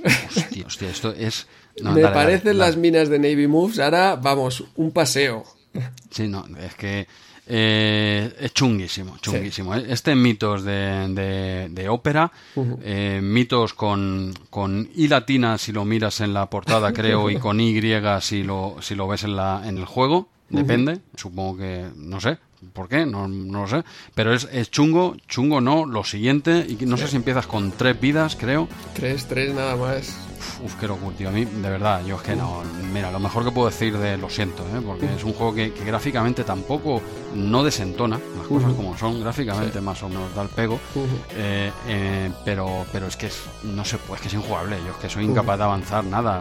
te podría decir que la versión de PC más o menos se mueve con cierta agilidad. Mm, quizá la de CPC es la que tenga, como siempre, un mejor colorido al menos, y en este caso quizá destacaría un poco en MSX el audio, como mucho la música, ¿no? Pero, pero realmente es un juego chungo, es que no sé, aquí le ponen un 4. Sí, sí, mm, sí. Es que solo, solo tienes que ponerle más vidas, eh, al, menos, ¿no? Ponerle, yo que sé, unas cuantas vidas más que te deje, es que vas a morir continuamente aquí, tío. Sí, sí, sí. A ver, es un juego que encarnas como un centauro. Y nada, te empieza el juego, te lanzan una especie de bichos, una especie de serpientes que se acercan a ti, tienes que saltarla. Eso tú. Eso. eso, tú, vamos. Es, terrible. Eh, saltas la primera. He logrado saltar por, a la figura que hay ahí. Y luego tienes que saltar a una plataforma móvil pero atención, cuando caes en la plataforma no puedes quedarte quieto porque si no la plataforma se va. Tienes que caminar tú también sobre la plataforma. Fantástico. o sea, este inicio ya es, es brutal. Obviamente yo solo he conseguido aterrizar en la plataforma una vez. Sí. es, es realmente terrible. Una lástima porque a lo mejor, ostras, el juego continúa y no está mal. Pero, pero es que incluso mm. Micromanía, fíjate que esto es un juego de Opera Soft, ¿eh? hablamos de, esa connivencia típica histórica de Micromanía con el software español, pero, pero, ostras, es que mira, tengo aquí subrayado los comentarios, ¿eh? son muy, muy duros.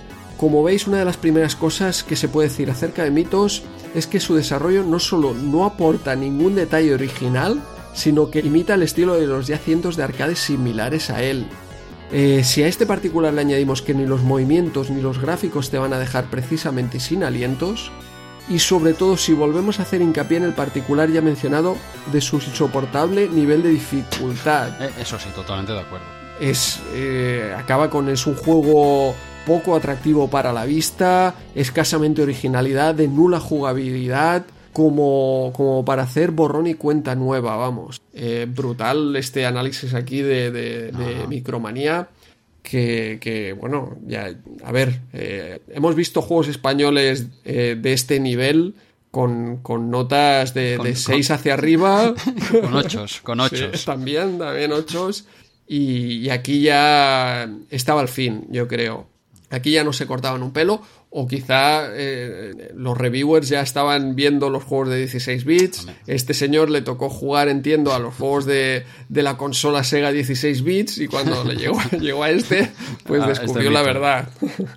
No, no, es, muy chungo y bueno, lo dice todo, ¿no? Lo que acabas de comentar. Si Micromanía pone un 4 a un juego de ópera, pues apaga y vámonos. Que por cierto, mm, me ha parecido leer por ahí, no sé si era en Computer Emuzón, eh, diría que en esta web, que comentaban que, mm, eh, ¿qué te estaba diciendo ahora? Ah, eso, que, lo habían encargado a un grupo freelance, eh, que no eran bien bien de, ópera y tal, un poco también para justificar que, no era el nivel habitual de ópera. Realmente era como una subcontrata que hicieron aquí, vete tú a saber, hizo este juego. Ojo, ojo, no, no, pues eh, era cómics, que, que, luego yo creo que, que no sé si se separaron de ópera y lanzaron algún juego como solo como cómics el programador José Vicente Pons, que había programado ya Ulises, Corsarios, que bueno, eh, eso no, dice mucho de él, pero hizo también las versiones de 16 bits de, de, Livingston, supongo, 2, y del cual ya hemos hablado porque, bueno, hace, luego él continuó en la programación de videojuegos y tenía una empresa de estos de videojuegos de, de azar por internet que acabaron vendiendo y ahora pues se dedica a, apoyar startups, eh, sobre todo en el mundo de los videojuegos o relacionada con, los videojuegos. O sea, un señor que luego ha tenido una carrera larga dentro de los videojuegos, no los abandonó aquí Aquí aprendió, estaba aprendiendo. Es lo, que te iba a decir, no fue su mejor trabajo. No, no, no. Mitos, quiero decir que supo rectificar. vale, pues, pues, pues, una pena. Eh, es, una, es que el juego, eh, es que es la dificultad lo que lo mata. Estamos hablando, eh, evidentemente, ya sabemos que estás comentando un, juego de 8 bits, hay que situarse y tal, ¿vale? Son más que nosotros que perdonamos todas estas cosas de micromanía, pero, pero es que es injugable. Es injugable por la dificultad brutalísima que los personajes ni, ni en el a veces ni, ni te tocan y ya están muertos y, pretenden que te acabes un juego así con tres vidas. Imposible, tío. Pero bueno, yo en todo caso recomendaría, eh, si quieres jugar a mitos, que juegues al de Windows de 2011, que es un, es un MMO, un RPG. Ah. Que se, se, llama igual, se llama Mitos y es de Windows 2011. Cuando lo estaba buscando y me apareció este. Digo, coño, este tiene mejor pinta, ¿no? Vaya. Ya, está. Eso sería lo mejor que puedo decir de este juego. bueno, la versión PC realmente está bien, como decías, a nivel gráfico. ¿eh? Y a nivel de movimientos es que se mueve bien el juego, pero el tema de, jugabilidad, como siempre, eh, excesivamente difícil. Una, una, pena, no sabe mal, no sabe más dar caña que a los nuestros, pero hasta Micromanía lo hizo. Eh, no sé, ¿alguna, ¿alguna cosita más de, mitos? No, no, yo creo que podemos seguir avanzando y salimos de este, el peor juego muy probablemente de esta micromanía. ¿eh? Saltamos un salto de mitos, página 34, peor juego, y aterrizamos en la página 38, quizá con el mejor juego de esta micromanía. Volvemos a tener aquí una aventura de, Lucasfilm, de LucasArts, en este caso de, las primeras aventuras. Hablo de Loom y por supuesto, eh, para seguir su racha, Jesús ha vuelto a darle y a machacar este mes otra aventura gráfica. Hasta, hasta fulminarla, ¿no, Jesús? Bueno, eh, Andreu, para, para, para, para, un momento, un momento el carro. Eh, este mes no ha podido ser. ¿eh? Mm, te iba a decir porque voy súper liado de faena y tal, pero sencillamente no ha podido ser. Esta se me ha atascado un poquito y bueno, tampoco he tenido todo el tiempo del mundo, pero esta no me, lo, no me la he acabado. Digo, porque ya me estabas tirando aquí flores, ¿qué tal?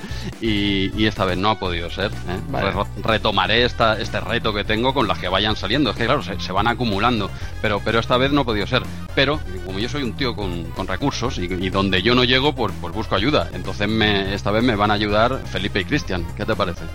Hostia, pero me hablas de Felipe y Cristian, esto padre e hijo, los amos de las aventuras de Lucas Arts, que se han pasado casi todas. Sí, sí, hombre, claro, ya, ya que uno va a buscar, pues va a buscar, eh, va a buscar calidad. Y, digo, oye, le, le pega el toque a Felipe, digo, oye, echarme un cable con tu chaval porque me, he quedado aquí, no, no hay manera. No sé si lo ves bien, Andreu, o, qué te parece. Sí, sí, me parece perfecto. Vamos a, vamos a enlazar con ellos. Eh, primero una pequeña introducción. Bueno, hablamos de Felipe San Agustín, uno de nuestros primeros seguidores, yo creo, en, en Twitter y de los más fieles que siempre nos retuitea y nos hace imágenes súper chulas y nos envía también cada vez que juega a uno de estos juegos con Cristian. Eh, a Felipe podéis encontrarlo en Twitter por el, eh, el nombre de usuario arroba San Agustín Fo, PHO, de fotógrafo. Así que también podéis contactar con él para, para temas profesionales. Colabora en Retro Zaragoza porque también es un maníaco de los juegos retro, como, como todos nosotros. Y hoy pues nos eh, viene a hablar de Loom, aunque no él. Hoy hemos fichado a Cristian, su hijo de 11 años, que es el que más le ha dado.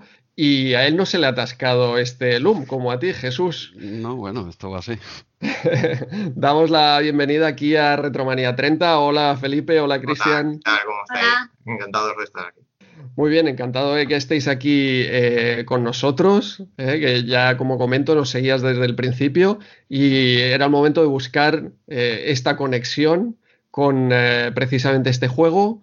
Primero, si un caso, Jesús, ¿no? Nos hablas un poco del juego y luego ya dejamos espacio para los expertos. Eh, exacto, exacto. Al menos déjame que diga algo porque, porque oye, he hecho, he hecho un, trozo, he hecho un trozo del juego, pero he visto que no llegaba, que no llegaba, entonces eh, llamo aquí al experto, que en este caso es Cristian, ¿eh? de 11 añitos y el tío me ha pasado la mano por la cara y, será él, será él el que nos, el que nos hable del juego. Pero bueno, yo al menos ya que he venido y voy a cobrar lo mismo, pues digo cuatro datos del juego que, se va a decir a estas alturas ya del, del que, que, no sepamos, ¿no? Pero bueno, antes, antes de nada, dejar claro que en este número de Micromanía el Loom sale como punto de mira. Eh, lo puntúan con un 9, poco, yo creo que merece un 14 mínimo, lo puntúan con un 9, pero es el, punto de mira. El, eh, si queréis la guía, el, paso a paso y tal, eso será el mes que viene, pero nosotros lo vamos a hablar ahora, pero bueno, el que quiera seguir los pasos del juego como Dios manda y tal, sería en el número, en el número siguiente, sería el número 30 eh, de, Micromanía, pero bueno, nosotros vamos a hacerlo este mes porque nos ha encajado así y, nada, para adelante decir que es, es una aventura gráfica con, con, un tono algo más serio, ¿no? Algo más serio que lo que nos tenían acostumbrados acostumbrados en Lucasfilm, luego LucasArts, pero bueno, tampoco seriedad con esta gente, ya sabes que hasta cierto punto, ¿no? Pero bueno, era un poquito un tono, un tono más serio, ¿no? Que nos explicaba una especie de, de, fábula, ¿no? Uno, como un cuento, algo, algo, no sé, no, no tan rocambolesco. Bueno, rocambolesco es un rato, luego Cristian nos lo va a explicar mejor, pero intentaba tener un tono un poquito, un poquito más serio, ¿no? Es la cuarta aventura gráfica de, de Lucas, ¿eh? en, en, utilizar el sistema SCUM. Antes ya habíamos tenido a Maniac Mansion 87, a Zack McCracken del 88 y a Indiana Jones and the Last Crusade del, del 89. ¿eh? Este ya sería ya sería el cuarto juego. Eh, bueno, el creador es Brian Moriarty, ¿eh? que también participó en parte del desarrollo de The Dig, una aventura que tardará un poquito en llegar por aquí y que sí, que también la tengo ahí pendiente. Esa, te puedes creer que no me ha acabado, prácticamente ni lo he jugado nada. The Dig, le tengo muchas ganas cuando llegue a, RM30. Pues Probablemente no recordarás, pero The Dig eh, este me lo pasaste tú, me hiciste una copia en CD-ROM. ¿Qué me dices? Cuando, cuando yo no tenía ni copiadora de CD-ROM, esto era al principio de las copiadoras de CD-ROM, me pasaste una copia y tal como tú, eh, no he podido jugarlo nunca. Lo, tienes una, una, copia del original, por supuesto. Estamos hablando de una, de una, copia de seguridad, estamos hablando, ¿no? Eso es, eso es. vale, pues bueno, lo tenemos ahí los dos como, como posavasos, ¿eh? ya llegará, pero eso es de Dig, eso es más adelante. Hoy, toca Loom, hoy toca este, este juegaco, ¿no? Eh, bueno, es, un juego bastante lineal y, y muy corto, bueno, muy corto cuando sabes lo que hay que hacer. ¿eh? No, no sería mi caso, por supuesto, pero, pero en dos, tres horitas, si, si sabes dónde te tienes que mover, lo, puedes hacer, ¿vale? Pero es complicado y ahora, y ahora diremos por qué. Eh, bueno, en, en, este caso la diferencia, mm, aparte del tono, un poquito, la diferencia básica es el interfaz, ¿eh? aunque usa el motor Scum, pero la interfaz de verbos y, objetos aquí desaparece.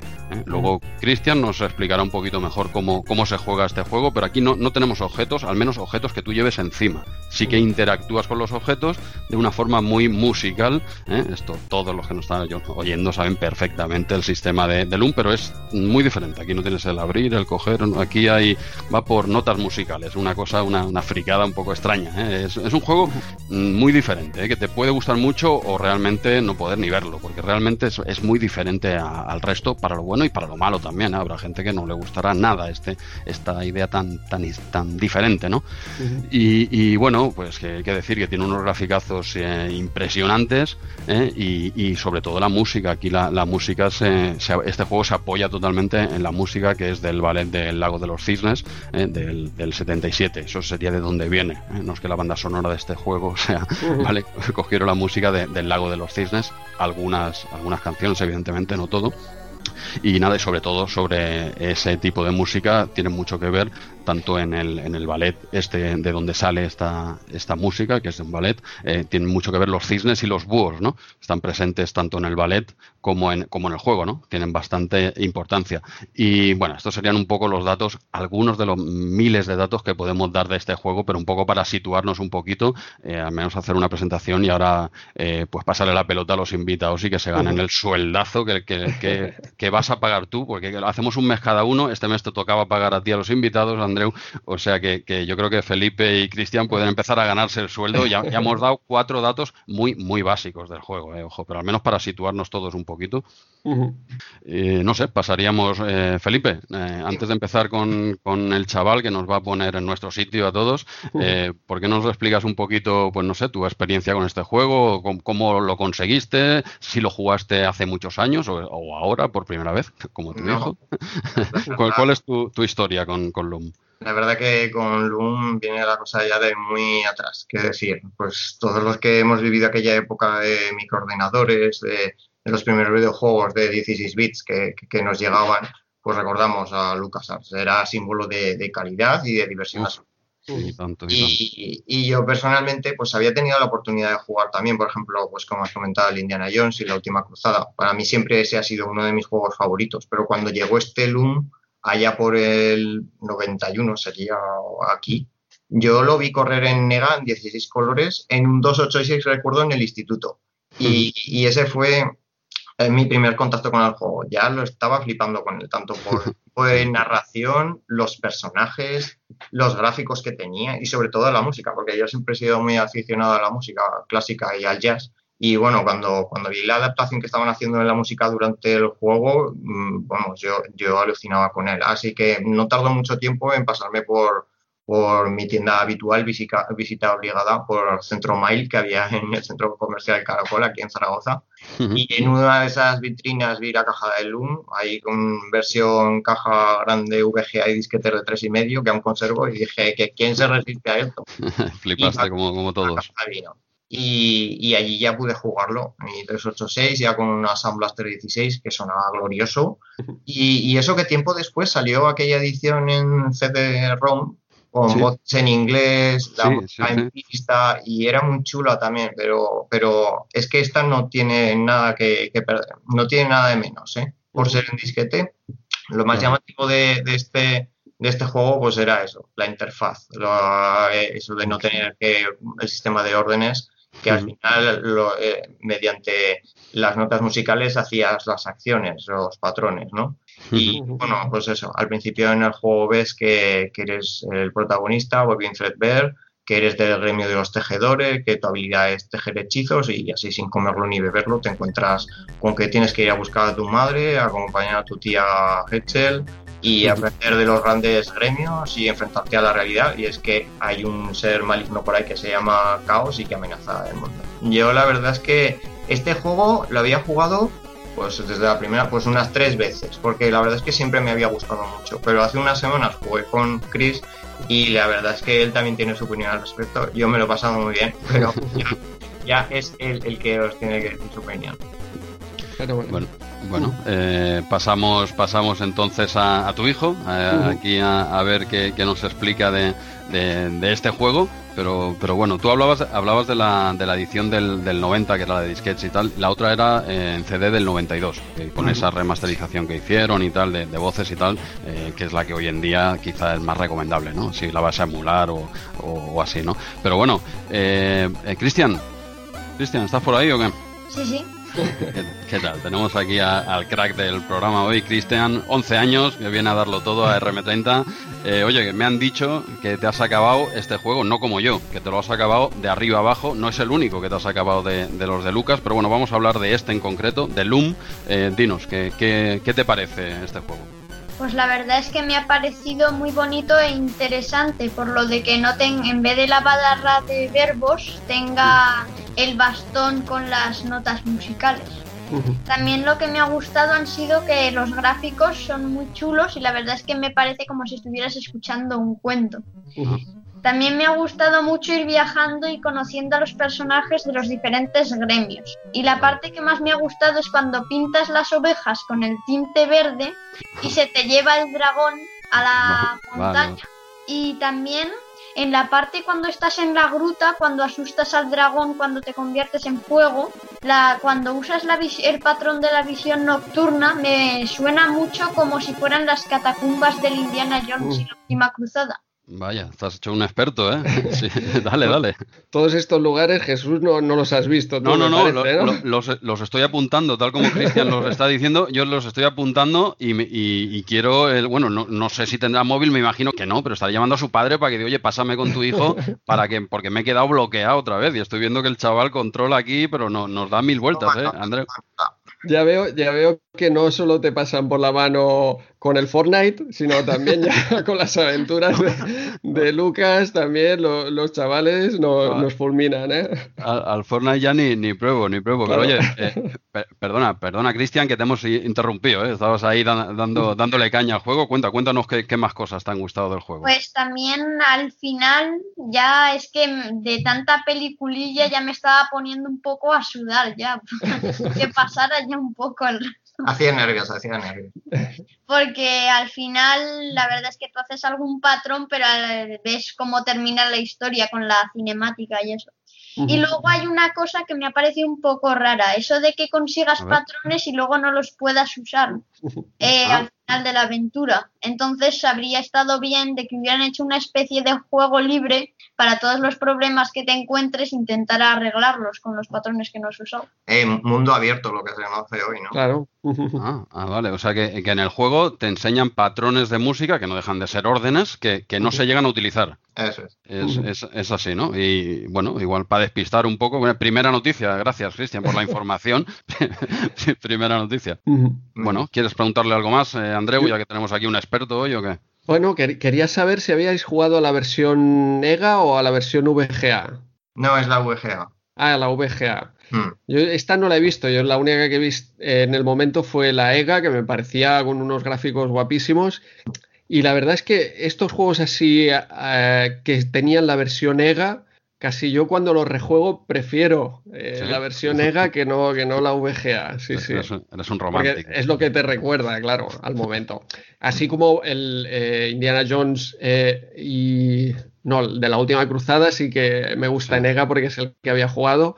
Pero el otro prefiero sí la versión VGA, que es la que, la que jugué en el momento.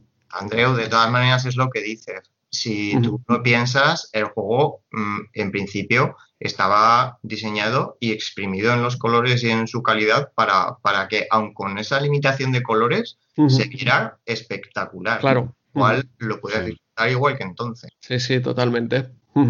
Sí, bueno, al ser también usuario de Amstrad, Andreu, con, con, poquita cosa te conformas también. Quiero decir que todo viene un poco de, de lo mismo, pero bueno, oye, no, no, metamos, no metamos al chaval aquí en nuestras, en nuestras retro batallitas, que no sabe ni de lo que estamos hablando. Uh -huh. eh, pero oye, ya, ya, que lo tenemos aquí y, y sé, Cristian, voy, voy por ti, que sé uh -huh. que me han contado también, eh, y te he visto, eh, por Twitter te he visto, que te has acabado otros cuantos juegos de, de Lucas, ¿no? Eh, que si el, los Indiana Jones, no sé, si, no sé si los dos, o al menos un Indiana Jones seguro sí que te he visto, los Monkey Island, ¿verdad? El, no sé si el Day of the Tentacle también te lo has acabado. No, te, te habías acabado el, el, Maniac Mansion, ¿puede ser? No sé, ¿cuál es, ¿qué juegos has jugado? He ¿Sí? jugado el Day of the Tentacle dos veces. Uh -huh. eh, Monkey Island 1 y 2 y Indiana Jones y la última cruzada.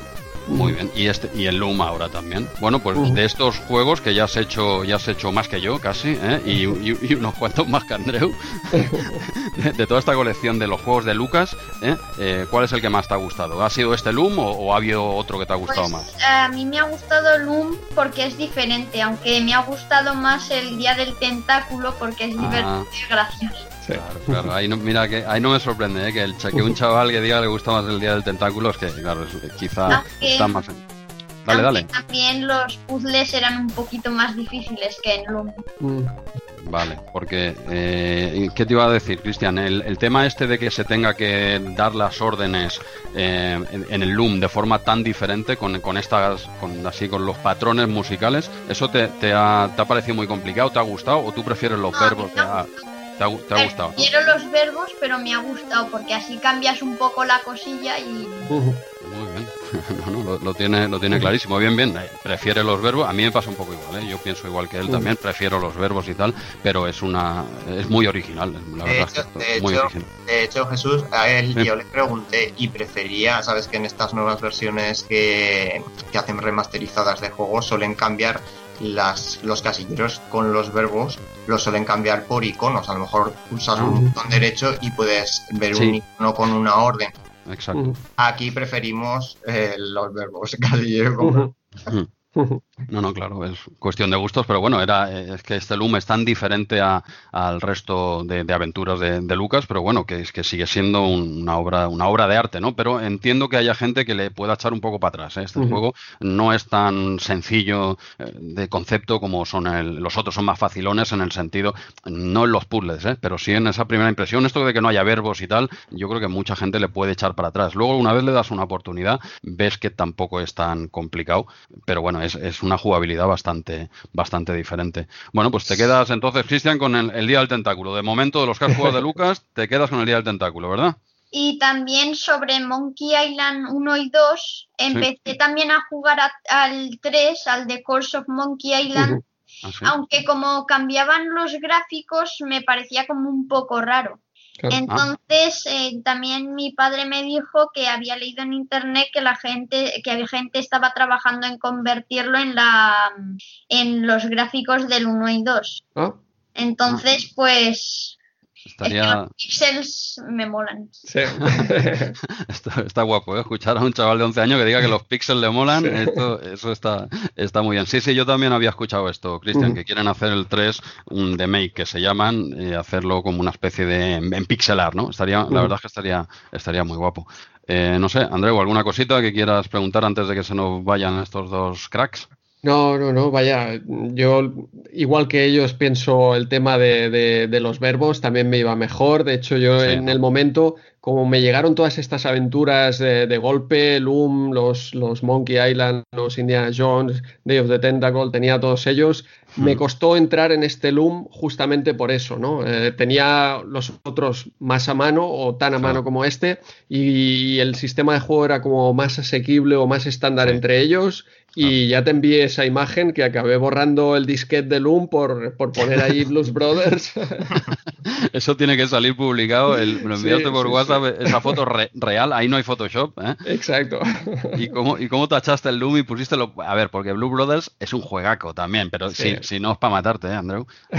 Ahí te salvaste porque yo soy también muy fan de los Blue Brothers, de este plataformas, eh, tremendo. Pero bueno, pues eh, si le vas a dar al Loom, eh, métele en el, en el nivel fácil, que no hemos comentado, pero aquí hay tres niveles en normal, práctica y duro que, que, te van. Bueno, por cierto, ¿en qué nivel lo habéis acabado antes de, despedir el, a los invitados? ¿En, qué nivel? En el normal, en el normal, vale. ¿eh? porque en el, en el último, por ejemplo, solo se ve el bastón, creo que no están ni, el, ni las notas musicales, ni, has de jugar un poco de... No se ve el pentagrama, Exacto, se ve el bastón. Solo se ve el bastón y has de jugar un poco de, de oídos, ojo. Ojo, ¿eh? O sea, eso, Andreu, si te vas a poner, y, yo también, que lo, lo, sigo teniendo pendiente, bueno, de hecho tengo la partida ahí guardada, ¿eh? No, no quiero, es que si digo por dónde doy, da un poco de vergüenza, porque es muy al inicio, he, llegado al gremio de los cristaleros, no te lo pierdas, que eso está al, principio. Y, y, nada, pero eso sí, en los tres niveles, al menos al, normal o al, del medio o al de abajo, porque el otro tiene que ser una, una locura. Pues no sé, si no quieres comentar, hacer ninguna preguntita más, Andreu, a los invitados. No, yo creo que en este momento, bueno, si ellos quieren eh, último turno de, palabra y ya, ya, nos despedimos, algo que os haya quedado por decir. No, que nada, encantados de haber estado aquí con vosotros eh, estos minutos. Y nada, que Cristian me dice que si tienes alguna duda para continuar, que, me des lo que aporte. Todas, Cristian, eh, todas. Eh, ya te llegará, ya te irá filtrando tu padre todas las preguntas, porque seguro no te las dirá todas. Yo cada día le voy a enviar preguntas y él que te haga un filtro y tú me respondes a un par al día, porque veo que estás hecho un, experto y, mola, mola ver a chavales de tu edad que también les gusten, aparte de los juegos de hoy en día, que también hay grandes juegos, que también toquéis estos, estos clásicos, está, está muy bien. Eh, también se hicieron buenos juegos en nuestra época, Cristian, como, como tú bien sabes, ¿no? Pues, pues nada, eh, Felipe, Cristian, muchas gracias por pasaros. Gracias a vosotros. Por, por, el programa. Ha sido, ha sido un placer y nosotros vamos a seguir con la revista, si os parece bien. Muy bien. Muy bien. Gracias, hasta luego. Hasta luego. Bueno, genial entrevista que hemos tenido aquí con Felipe San Agustín y su hijo Cristian. Es ya tradición jugar a los juegos de LucasArts o a estas aventuras gráficas, eh, padres e hijos. Yo también me pasé el Monkey Island 1 también hace, hace años ya con, con mis hijas. Y ahora le estamos dando al, Day of the Tentacle también, a ver si, a ver si lo pasamos, porque ese Monkey Island 2 lo, dejamos a medias, en algún momento también hay que retomarlo. Sí, pero como comentaba, típico, incluso hemos escuchado ahora hace un mes o dos, ya cuando, cuando lo escuchen, a Logarán hablando de, de, Indiana Jones también, de haberlo jugado con sus hijos. Estas aventuras gráficas que son geniales porque son muy interactivas, te puedes poner un rato, es como una película para ellos, eh, minijuegos, retos, puzzles y son, son ideales. Y, nada, hemos visto ahí la oportunidad de, meter a, Cristian, que lo ha hecho fenomenal esta colaboración. ¿eh?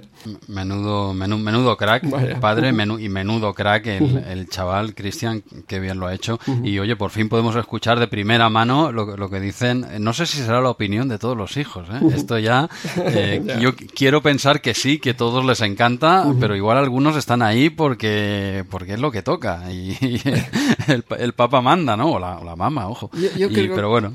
Yo creo que es lo de lo que hemos hablado muchas veces, que, que ahora, pues pasados 30 años, hay muchos juegos que, que, no se pueden tocar, que en el momento te parecían, bueno, eran jugables o estabas acostumbrado a ver cosas así similares, pero que ahora pues son muy bruscos o los gráficos son imposibles de descifrar o el movimiento falla, el teclado, la, sincronización. Eh, hay muchos juegos así pero los que funcionaban a nivel jugable hace 30 años, yo creo que les siguen funcionando hoy en día a nivel jugable y obviamente las aventuras gráficas ah, eh, ya tienen un nivel gráfico, sonoro, una interactividad que, se aproxima mucho a, a lo actual sin ser hiperrealidad. No, no, aventura gráfica para jugar con los críos, eh, depende que aventura gráfica, ¿no? En general, pero es perfecto. Es pausado que puedes, eh, al chaval le sirve didáctico, aprende, piensa, ¿sabes? No solo no solo matas y matas y matas, que es muy divertido, que está, está muy bien, pero de vez en cuando va bien usar un poco el coco, ¿no? Para, pues, para resolver puzzles y no sé, yo creo que es un tipo de juego ideal para jugar los críos, tal como acabamos de ver hace un momento con Felipe y el y Cristian, que yo creo que vamos a tener que ficharlo fijo para, para el programa y que tenga tenga su propia sección porque me ha dejado con la boca abierta. Sí, sí.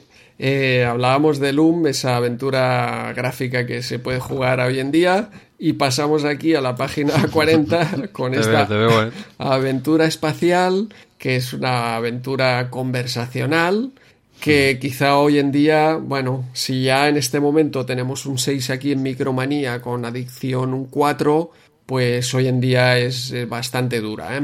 Mm, yo tengo que decir que no, no la he probado. O sea, todo lo que hablo son aquí sobre la review de Micromanía, eh, sobre lo que se ha comentado ya muchas veces de esta, de esta aventura y cuatro vídeos que, he podido ver cómo, cómo, avanzaba poco la aventura. Básicamente el subtítulo aquí del punto de mira esta es ACAD, ACAD, ¿eh? alucina con AD, porque las quejas de, de, esta aventura gráfica siempre han sido para todos esos acrónimos. Aparentemente venía un diccionario de acrónimos, no sé si lo pone aquí o, lo he buscado, con un montón de páginas sobre los acrónimos, las siglas. Eh, mucha gente que se quejaba de esto. Yo en principio pensé, ostras, pues es algo chulo y divertido que te permite ir mirando el, manual a la vez que, que, juegas la, la partida, ¿no? pero ostras, a los vídeos que he empezado a ver es que está plagado, o sea, cada, cada pantalla tienes un montón de acrónimos y entonces es imposible de leer porque, porque tienes que ir al manual, me imagino, de punto a punto del manual para, poder descifrar lo que, lo que te estaban explicando. Y este entiendo que es el punto más eh, flojo o el fallo de esta aventura espacial. No, es que claro, ya a ver, a esas alturas de la película ya, ya han pasado por aquí, acabamos de hablar de Loom, eh, ha pasado la última cruzada, eh, Maniac Mansion, más los de Sierra, más eh, van tarde. Ya en el 90 esto ya van tarde. Aunque sea una aventura conversacional ya más avanzada que esos anteriores, por supuesto, técnicamente, en todo lo que tú quieras, pero es tanto acrónimo, tanta esto de picar ya, ya no nos iba tanto el rollo, aunque sabemos que a día de hoy todavía pues hay muchísimos aficionados a las aventuras conversacionales y está muy bien. Yo soy más de aventura gráfica y ya en el 90 ya yo es que ya ni, ni la toqué, la toqué esta, eh, ya, ya está, yo ya me había absorbido Lucas y ya no quería saber nada más de picar y, bueno, pues no sé, que claro, a día de hoy, a no ser que seas un seguidor de, de, este tipo de juegos, es complicado hoy en día ponerse con, con, un juego de este. ¿no? Sí, sí, a pesar de que aquí ya hacen un intento de, de mini Scum o Scum primitivo, porque de hecho ya incluso le ponen un nombre, ¿eh? menús múltiples inteligentes, MMI, aquí donde puedes ir seleccionando también verbos y palabras, eh, usar ah, varias acciones.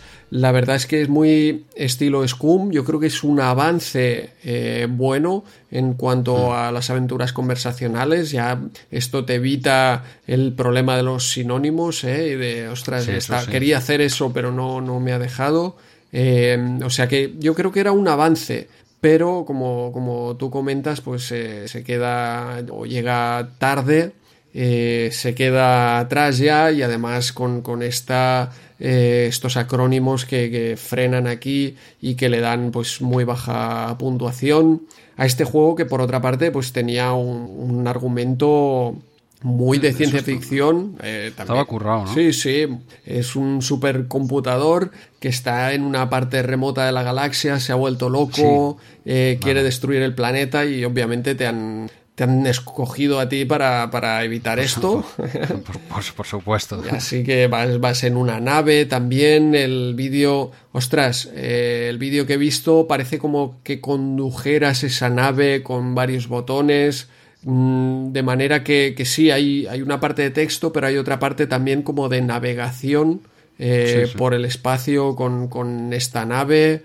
Mm, no sé, parece un juego que, daba para mucho, pero aparentemente, por, no por lo que yo lo haya podido probar, sino por el comentario de toda la gente que, lo ha probado, de mucha gente que, que lo ha probado, pues se quedó ahí a medias yo siempre recordaré esa portada, esa carátula espectacular de Luis Rollo, que, era espectacular como ciencia ficción, ¿eh? O sea, ya dibujo de Luis Rollo de una chica ah, espectacular, increíble, ¿no? Pero todo lo que evoca de, a nivel de ciencia ficción, eh, me parece increíble esta portada.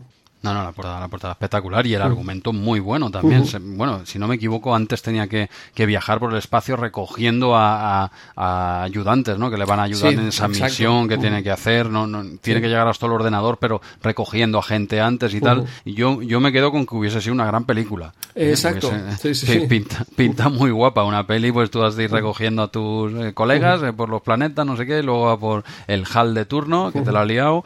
podría estar bien, pero claro, aventura conversacional, bueno, también las cosas como son. Tú y yo no somos mucho de aventura conversacional y a nosotros, pues es un género que no nos ha llamado nunca y, ya a estas alturas, pues menos. a, quien le gusta el género a día de hoy, que los hay, pues seguramente nos contará muchas bondades de este juego. Para nosotros no, no nos entró en la época y nos ha entrado ahora y, somos honestos y eso es. Nada, yo más que probar el juego recomiendo eso, mirar esa, esa carátula de Luis Rollo, ah, que además eh, también sirvió como portada del número 55 de la revista CIMOC y también como mm, portada de una novela de ciencia ficción, Cuando falla la gravedad, eh, ah, porque era un pedazo de, dibujo. Y bueno, Luis Rollo ya reutilizaba, de hecho, los que reutilizaban los dibujos de Luis Rollo eran eh, Dynamic, que exacto, compraban simplemente los, derechos, no le compraban un dibujo nuevo.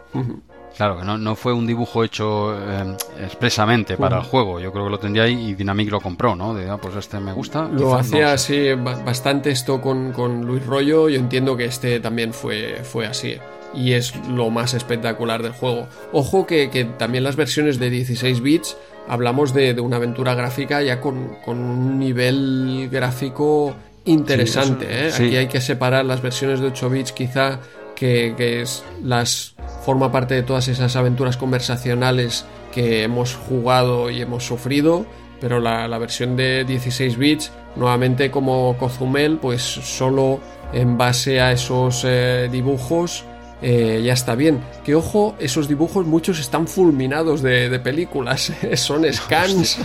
Hostia. Son scans de, de películas, sí, sí. No, no, curioso. Ahora que decías esto de los 8 o 16 bits, si no me equivoco, dudo, pero si no me equivoco, creo que en 8 bits eran dos fases y en 16 bits tres, algo así. Sí, sí. Pero no te lo... ¿Sí es así? Sí, sí, así es. Eh, como siempre, descripciones recortadas en 8 bits y, y luego este tema con, con estas tres eh, fases de la versión de 16 y solo dos de la de 8 bits. Lástima que yo creo que no llegó a mucha gente. ¿eh? O los juegos españoles en 16 bits no se acabaron de vender mucho y mm, probablemente muy poca gente la, la jugó. No, no era su terreno. 16 bits, como, tristemente sabemos lo que pasó ya cuando hubo el cambio de generación, ligeramente. Eh, pero bueno, eh, algo más que. Ah, ¿quieres, ¿Seguimos poniendo verde a la aventura espacial o frenamos? frenamos y seguimos avanzando aquí en, en Micromanía en la página siguiente, página 41, eh, tenemos publia, página completa de Narcopolis, un juego que, va a salir unas cuantas veces en, la revista. Eh, va a salir, creo que portada incluso, que sale como en la preview, no sé qué. Bueno, Dinámica aquí tiró la casa por la ventana con la publicidad de este juego. Eh. Yo creo si no fue el que más, pues sería de los dos, tres los que más invirtieron un marketing con este juego brutal. Luego ya hablaremos de juego. Cuando, no sabemos cuándo, bueno, pero como dices, se repite oh. en, muchas micromanías. Encontraremos el, momento de hablar de él. Exacto, es un juego que como salen tantos números, no en todos, hay muchos juegos que solo salen en un número y tenemos que hablar eh, ahí o ya se te ha pasado el arroz. Este no, este yo creo que tenemos como 4 o 5 micromanías que podemos elegir. Y como aquí ya íbamos un poquito cargaditos, de momento nos reservamos Narcopolis y aquí tenéis la publia, página completo. Y, ahora sí, ahora me iría a la, página siguiente, la página 42, que tenemos esa consola Sega, eh, sin más, ya la otra ya sabemos que ya saben que se llama Mega Drive, esta sigue siendo la consola la Sega ¿eh? en, esta página que siguen manteniendo la sección con dos jueguitos. Digo jueguitos porque le dedican muy poco espacio, no porque sean malos ni nada, sino porque en la misma página meten dos juegos y, un tercio de publicidad abajo. o sea que están bastante, bastante encerrados, pero bueno. Y empezamos con el primero que lo comentaré yo, que es el Battle of Rune. Eh, si quieres acabo muy rápido diciéndote que es el Chase HQ de la Master System. Eso es. y, con esto con esto ya lo tendríamos, ¿eh? Porque, y no digo que sea malo, ojo, que está muy bien. El Chase HQ está muy bien y yo creo que este juego es bastante jugable, es bastante decente. Eh, lo que pasa es una copia, eh, una copia total. De, Si no me equivoco, eh, al menos por lo que he podido ver en Movie Games, no sé si este juego está únicamente, este Battle of Run, solo está disponible en Master System. Al menos yo solo lo he visto en este sistema, este invento raro Sí. del Out- Outrun Battle. Esto no, lo- no lo conocía. Creo que solo está en Master System. Y bueno, es el. Es, es el Chase HQ. Sí, Sin más, la, la respuesta Bueno, de Sega al Chase con, HQ. de- con de Outrun, Taito. sí, ¿no? Porque recorres todo Estados Unidos. Sí, Aquí no, no eliges izquierda o derecha, pero vas recorriendo todo Estados Unidos. Más H Chase HQ. Sí, exacto. ¿eh? Aquí Sega pues cogió y dijo, a gente le funcionaba a Taito, ¿no? Pues vamos, vamos por faena. Y sí, un poquito coge la esencia de Run de lejos, como de cualquier otro juego de coches, Sí, ¿eh? que vas sí, avanzando, adelantando a todos, todo lo que se menea, lo vas adelantando hasta que llegas al final en el que hay un, el malote que a ese le tienes que chocar. ¿eh? No, te, te suena esto, ¿no? Las, las dando toques y tal hasta que te lo cargas y ya y pasas a la siguiente fase. Vamos, el Chase HQ. Pero bueno, de, de- de toda la vida. Pero no, no está mal, no está mal. Echa unas partiditas y oye, estaba, está bien el Chase HQ y está bien este. La verdad es que está para ser un 8 bits y tal en la, en la consola Sega. Pues sí, me ha gustado, pero no, desde luego, eh, originalidad, ¿qué le ponen aquí? Originalidad le ponen un 4, Sí, creo, ¿no? sí, sí. Eh, pues, pues cuatro puntos más de lo que se merece. Pues este juego no tiene nada de original, pero está apañadete, está apañadete. Sí, Y sí, bueno, es súper simple, es un juego simplón, simplón de, de coches, por, Sí, por sí. todo, por la carretera, por el coche, por, por todo, ultra simple, pero entretenido, ¿eh? Yo Sí, no- eh, mal, no me estuve ahí rato, además puedes elegir fase, ¿eh? No, no sé si te diste cuenta, pero podías elegir la fase de, de inicio. Mm. Entonces vas, vas probando uno otro. La verdad es que es, es entretenido. No, no, no tiene nada de profundidad el juego. ¿eh? No, y, no, y gastarte una pasta que valía un cartucho en esto, ojito, ¿eh? Pero, pero, ostras, a mí me ha parecido entretenido. Además, el freno parece que no frena mucho. Eso me va muy bien a mí. Los juegos de coche yo no Sí. utilizo el freno para Exacto. nada. A ti te sobra una tecla siempre los juegos de, de coche. Ya comentamos que espero, y todos los oyentes esperamos que la vida real Sí. no, no sea que sí lo uses. uses. Ahí, ahí viene a ser útil, pero en, en los Vale. juegos yo no le acabo de ver la, la utilidad al freno. Tú, tú como mucho sueltas acelerador, ese es tu Eso freno. es, ese es mi estilo es- con, ese con es los videojuegos. Vale, Y este pensé que no tenía freno, pero sí, sí, tiene freno. Lo que pasa es que frena más bien poquito. Eh, Andreu, como la mayoría de juegos, ¿eh? Tiene, de coches, tienen, suelen tener freno. Sí, sí. Sí. Y nada, eh, un juego para, para echar un ratito y te lo pasas divertido.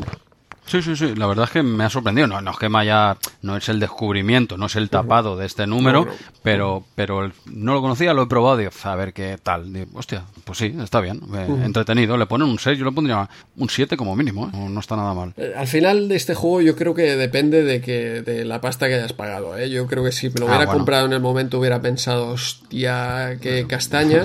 Pero hoy en día que, que pones un juego que te sale gratis y que lo único que quieres es que te dé un rato divertido, pues esos 5 minutos o 10 incluso te los da este Battle Outrun. Sí, sí, todo. todo. Pero bueno, este es el primero de, de esta sección y ahora pasamos al segundo, que me suena de algo este nombre, pero no, no te sé. A ver si nos puedes ilustrar un poco, Andreu. Este lo hemos visto, este es el Operation Wolf, también la... Operation Wolf. Sí, sí, sí.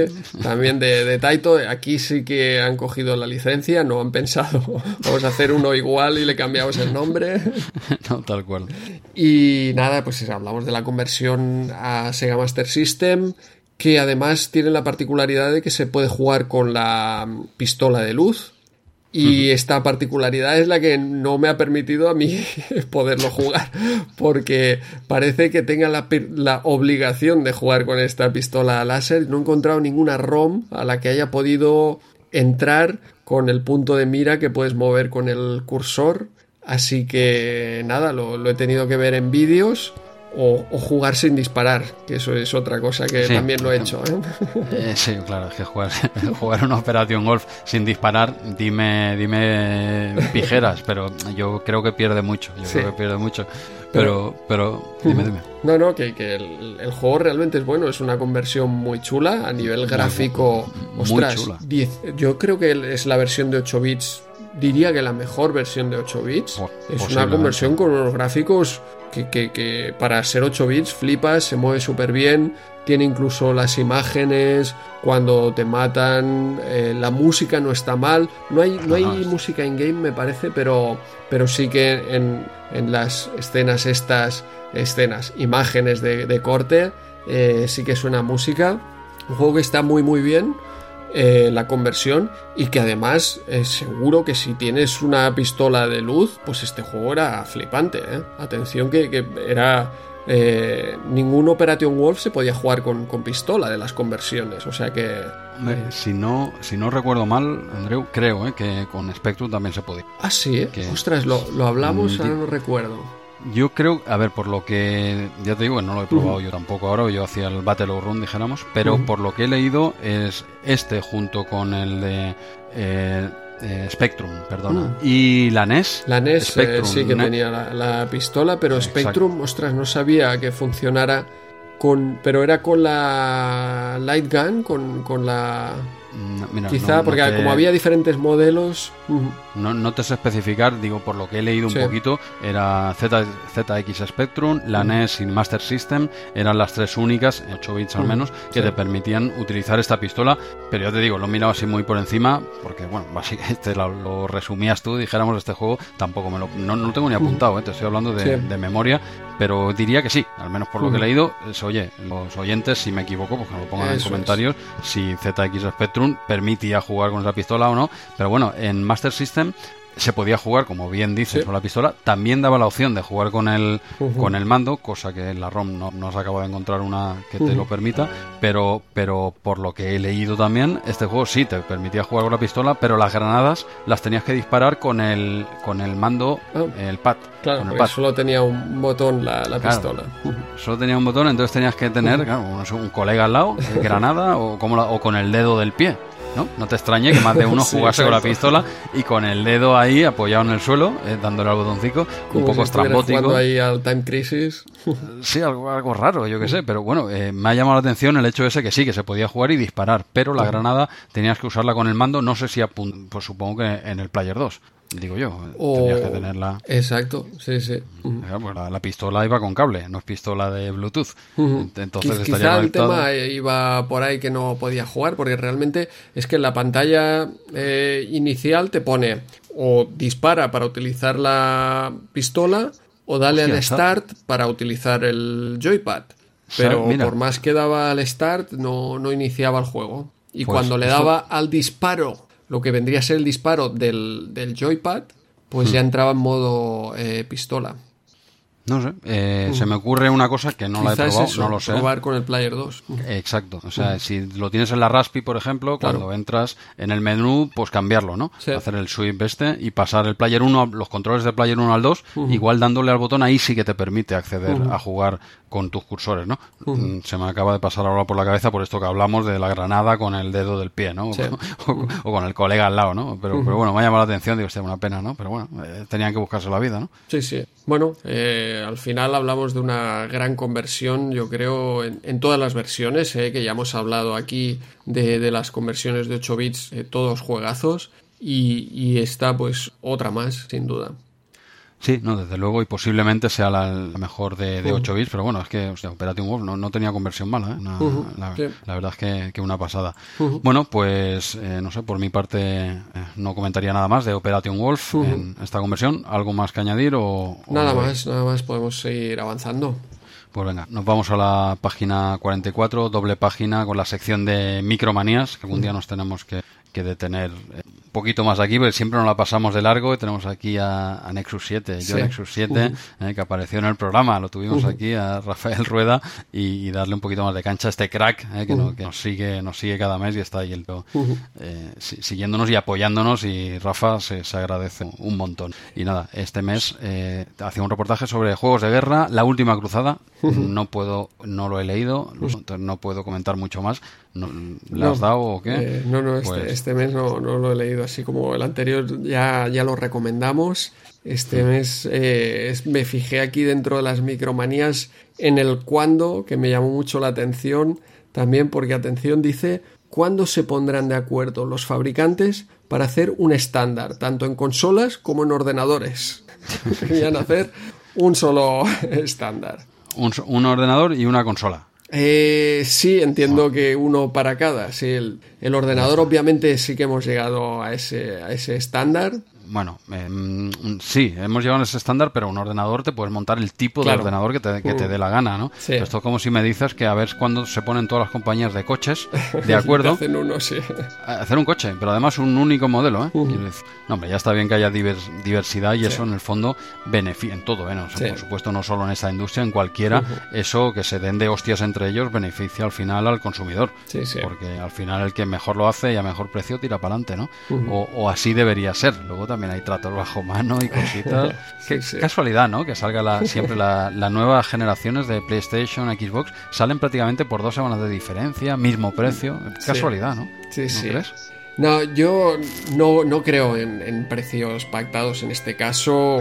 Eh, Sony ha esperado muy hábilmente al precio de, de Xbox. Eh, Sony me parece que tiene una máquina que es quizá más cara de fabricar que, que la Xbox pero Xbox tiene esta vez eh, la consola más potente, tanto en tarjeta gráfica como por poco, por poco el, procesador. Y yo creo que Sony tenía miedo ahí, ha estado esperando a última hora para, igualar el precio. Porque yo creo que les sale más cara fabricar esa Play 5 que no a Microsoft la, la Xbox X y entonces eh, eh, habrán perdido dinero o saben que perderán dinero, pero, que no pueden venderla a precio superior que, la Xbox One X y menos en este caso donde la superioridad técnica ya veremos en los juegos, que eso es otra cosa, ¿no? Pero parece que, la superioridad eh, técnica en este caso está del lado de Xbox One X. Muy bien, pues. Y, bueno, para acabar el análisis de la nueva generación, atención con esa Digital, Digital Edition. Ahí sí que habrá guerra, ¿eh? tenemos una Xbox eh, S barata, muy barata. E, esa sí que me, me parece una buena máquina si vas a jugar en una pantalla 2K o si no, te, no quieres eh, eh, llegar al, al, 4K, pues me parece una máquina que tendrá un buen precio y que, que tendrás unos juegos increíbles. Y por contra, pues eh, Play, yo creo que cada uno ha jugado su estrategia bastante bien, ¿eh? porque es eso, tienes una consola muy barata de, de, Microsoft y PlayStation, pues lo que juega es que, atención, porque tienes el modelo premium con los graficazos y todo a tope a 100 euros menos que la Xbox One X. Por lo tanto... a ver, cada una... Han, han hecho buenas estrategias, yo creo que los dos. No, no, desde luego los dos son maquinones y los dos van a tener grandes títulos, pero aparentemente, aparentemente parece ser mejor máquina la, la, Xbox y en títulos y en catálogo aparentemente eh, la PS5 se lleva o Sony en general se lleva el gato al agua no cada pero pero claro es que Xbox tiene también un, abanico enorme y la PS5 desde luego no es un CPC eh, con, todo el cariño. O sea que compre la que te compres vas a tener un pepinazo y tal. Bueno dicho esto yo te digo que yo soy de PC y seguiré siendo de PC eh, yo en, en este en esta caja tengo todo eh, a mí, yo con, con esto eh, me sobra, pero, pero bueno, hasta aquí eh, RM, que no, que no 30. O sea, es la primera vez que hacemos RM sin el 30, ¿no? RM actualidad. otro RM, Jesús, otro, spin Hostia, es verdad, hacemos uno de, videojuegos actuales a, a, tope con lo que vendrá el mes que viene. Todo. No estamos acostumbrados a juegos que, claro, que lo que va a venir. Bueno, bueno, en principio, de respuesta, respuesta corta, no. Eso es. Si, si, si quieres que sigamos dándole vueltas, le damos, pero yo, respuesta corta, no. Ahora, todo, a partir de ahí, si quieres, hablamos. Totalmente, no, no, dejémoslo, dejémoslo aquí. De hecho, seguimos avanzando, ¿no? Que nos queda ya este, este último juego. Vamos a ver qué, qué páginas nos quedan por aquí hasta llegar a él.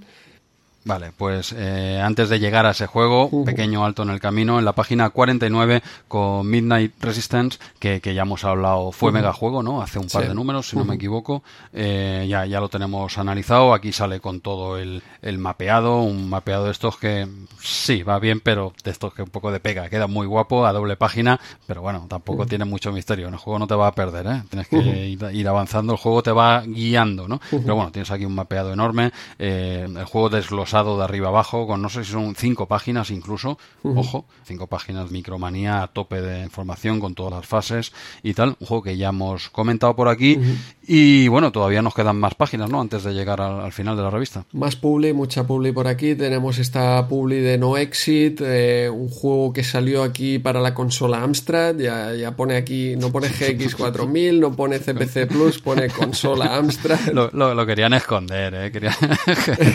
que no se les viese el plumero, vale, vale, consola Amstrad. Uno de esos tantos juegos que, que quizá prometía mucho eh, que, bueno, por lo menos los que tuvimos la consola Amstrad lo seguimos de cerca, pero que afortunadamente no, no, llegué a comprar porque para la pasta que valían los cartuchos este no era de los que merecían la pena. Eh, primera, primera noticia del juego, este, ¿eh? o sea, pero primera noticia, pero ahora en directo. ¿eh? es que no, no tenías consola Amstrad tú. No, no tenía ni, ni tú, tú tenías un CPC con una, con una caja diferente encima, pero, pero, bueno, ni idea, ni idea. Este no exit. Y nada, más adelante, Regreso al Futuro parte 2. Aquí tenemos el Patas Arriba de Pedro J. Rodríguez eh, con el mega juego del mes pasado. Eh, todas las eh, fotos aquí, todos los mapas y todos los trucos posibles para, para pasar de este Regreso al Futuro 2, para quitarle el almanaque deportivo, para sacárselo a Biff y retomar la, la línea temporal normal y salir de ese 1985 alternativo que parecía que parecía 2020, vaya. Bueno, 2020 es más, bastante más chungo, ¿eh? vaya, vaya, vaya, 2020, tío.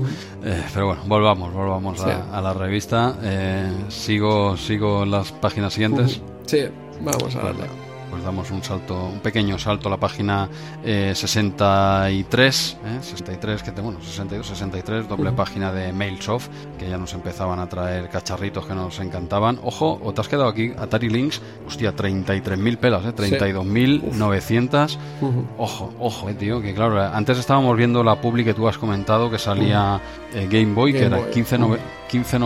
Sí, sí, sí, es que eran menos, o sea, esto es más del doble, esta Atari Lynx. Es que claro, más del doble. Es que es verdad que, es una máquina que, pues que posiblemente costase fabricarla más del doble que una Game Boy. Si no, si no te digo que no, ¿no? Esto está más que, más que discutido, que sea el más pepino no quiere decir que tal, ¿no? Pero simplemente te hablo de los precios, ¿eh? eh más del doble. Eso eh, es. a tener en cuenta, ¿eh? Que te está costando... Dime, dime. Que como nos comentaba, atención, ahora recuerdo del comentario que, que nos han hecho sobre Links que, hemos dicho que, tenían que leerlo todos, pero es que nos desvela que el Atari Lynx 2 el precio era la mitad, el precio de venta en Estados Unidos consiguieron rebajar el, precio a la mitad por, por, las componentes, por el paso del tiempo, pero que aquí en España el distribuidor seguía vendiendo al mismo precio para, para ganar el doble que, bueno, la picaresca esta así, así nos va en algo pero bueno, eh, cierto, cierto, pero claro, si aquí la traes al mismo precio, pero claro, te están vendiendo esto por 33.000 pelas, yo que sé, tienes la, Mega Drive que acaba de salir prácticamente, está a 38.900. Es que por 6.000 pelas tienes, tienes el maquinón de, de Mega Drive, que no lo puedes sacar de casa sí, sí, pero sí bueno, la, la, Atari Lynx tampoco. claro. pero, bueno, ya estamos metiendo caña otra vez a la pobre a la pobre Atari Lynx. Pero bueno, de, de, toda esta página, pelearos lo que queráis, que yo me quedo con la columna esta del medio, con mi amiga 500 y un, y un poquito más abajo, totalmente desorbitado y imposible para mí en aquella época, ese amiga 2000, ¿eh? ya hablamos 225.000 pelas. Esto ya, esto ya es otra historia. Pero bueno, yo de todo lo que hay ahí, evidentemente que me quedo con mi amiga 500, eh, 88.900 pelas y, a disfrutar a, a, lo loco, a lo loco. Pero bueno, oye, venga, va, que nos, liamos aquí con, con historias de miedo. Eh, página 64, 65. Eh, bueno, incluso, oye, ¿tú tienes mal maquetada esta página? es cosa del PDF. Está boca abajo por aquí, este scan lo tenemos mal. Entiendo, entiendo que es el, el, scan, ¿no? Que no en su día, es que no tengo la, tengo la revista original original, pero no enlatada. Entiendo que es cosa del PDF que estamos utilizando. Pero bueno, eh, tres páginas de, de Lorna, juego que, que, el maestro Araubi ya nos comentó el mes pasado, por lo tanto, eh, ya está, un juego ya está comentado. Era preview, pero él quería hablar de Lorna y cuando un tío referente del MSX dice algo, eso va a misa, Andreu. por, lo, por lo tanto, Lorna lo tenemos ya ventilado, aunque aquí tenéis todo el mapeado y una explicación bastante más amplia que el preview de, del, del mes anterior, ¿no? Sí, sí. Y seguimos avanzando con publicidad. Nuevamente Fire and Forget 2. Eh, otro juego para la consola Amstrad. ¿eh? Ni, ni estoy descubriendo. estoy descubriendo aquí un montón de cosas. Estoy, estoy aprendiendo con vuestras cosas de, de, sugarianas, que es una pasada. ¿Qué es esto, tío? Fire and Forget 2. Ojo, 2, ¿eh? Que, sí, sí, es la segunda según... parte. Va, vale, no vale. sé si había una tercera parte, pero te puedo decir que los tres eh, juegos. Mm, no, eh.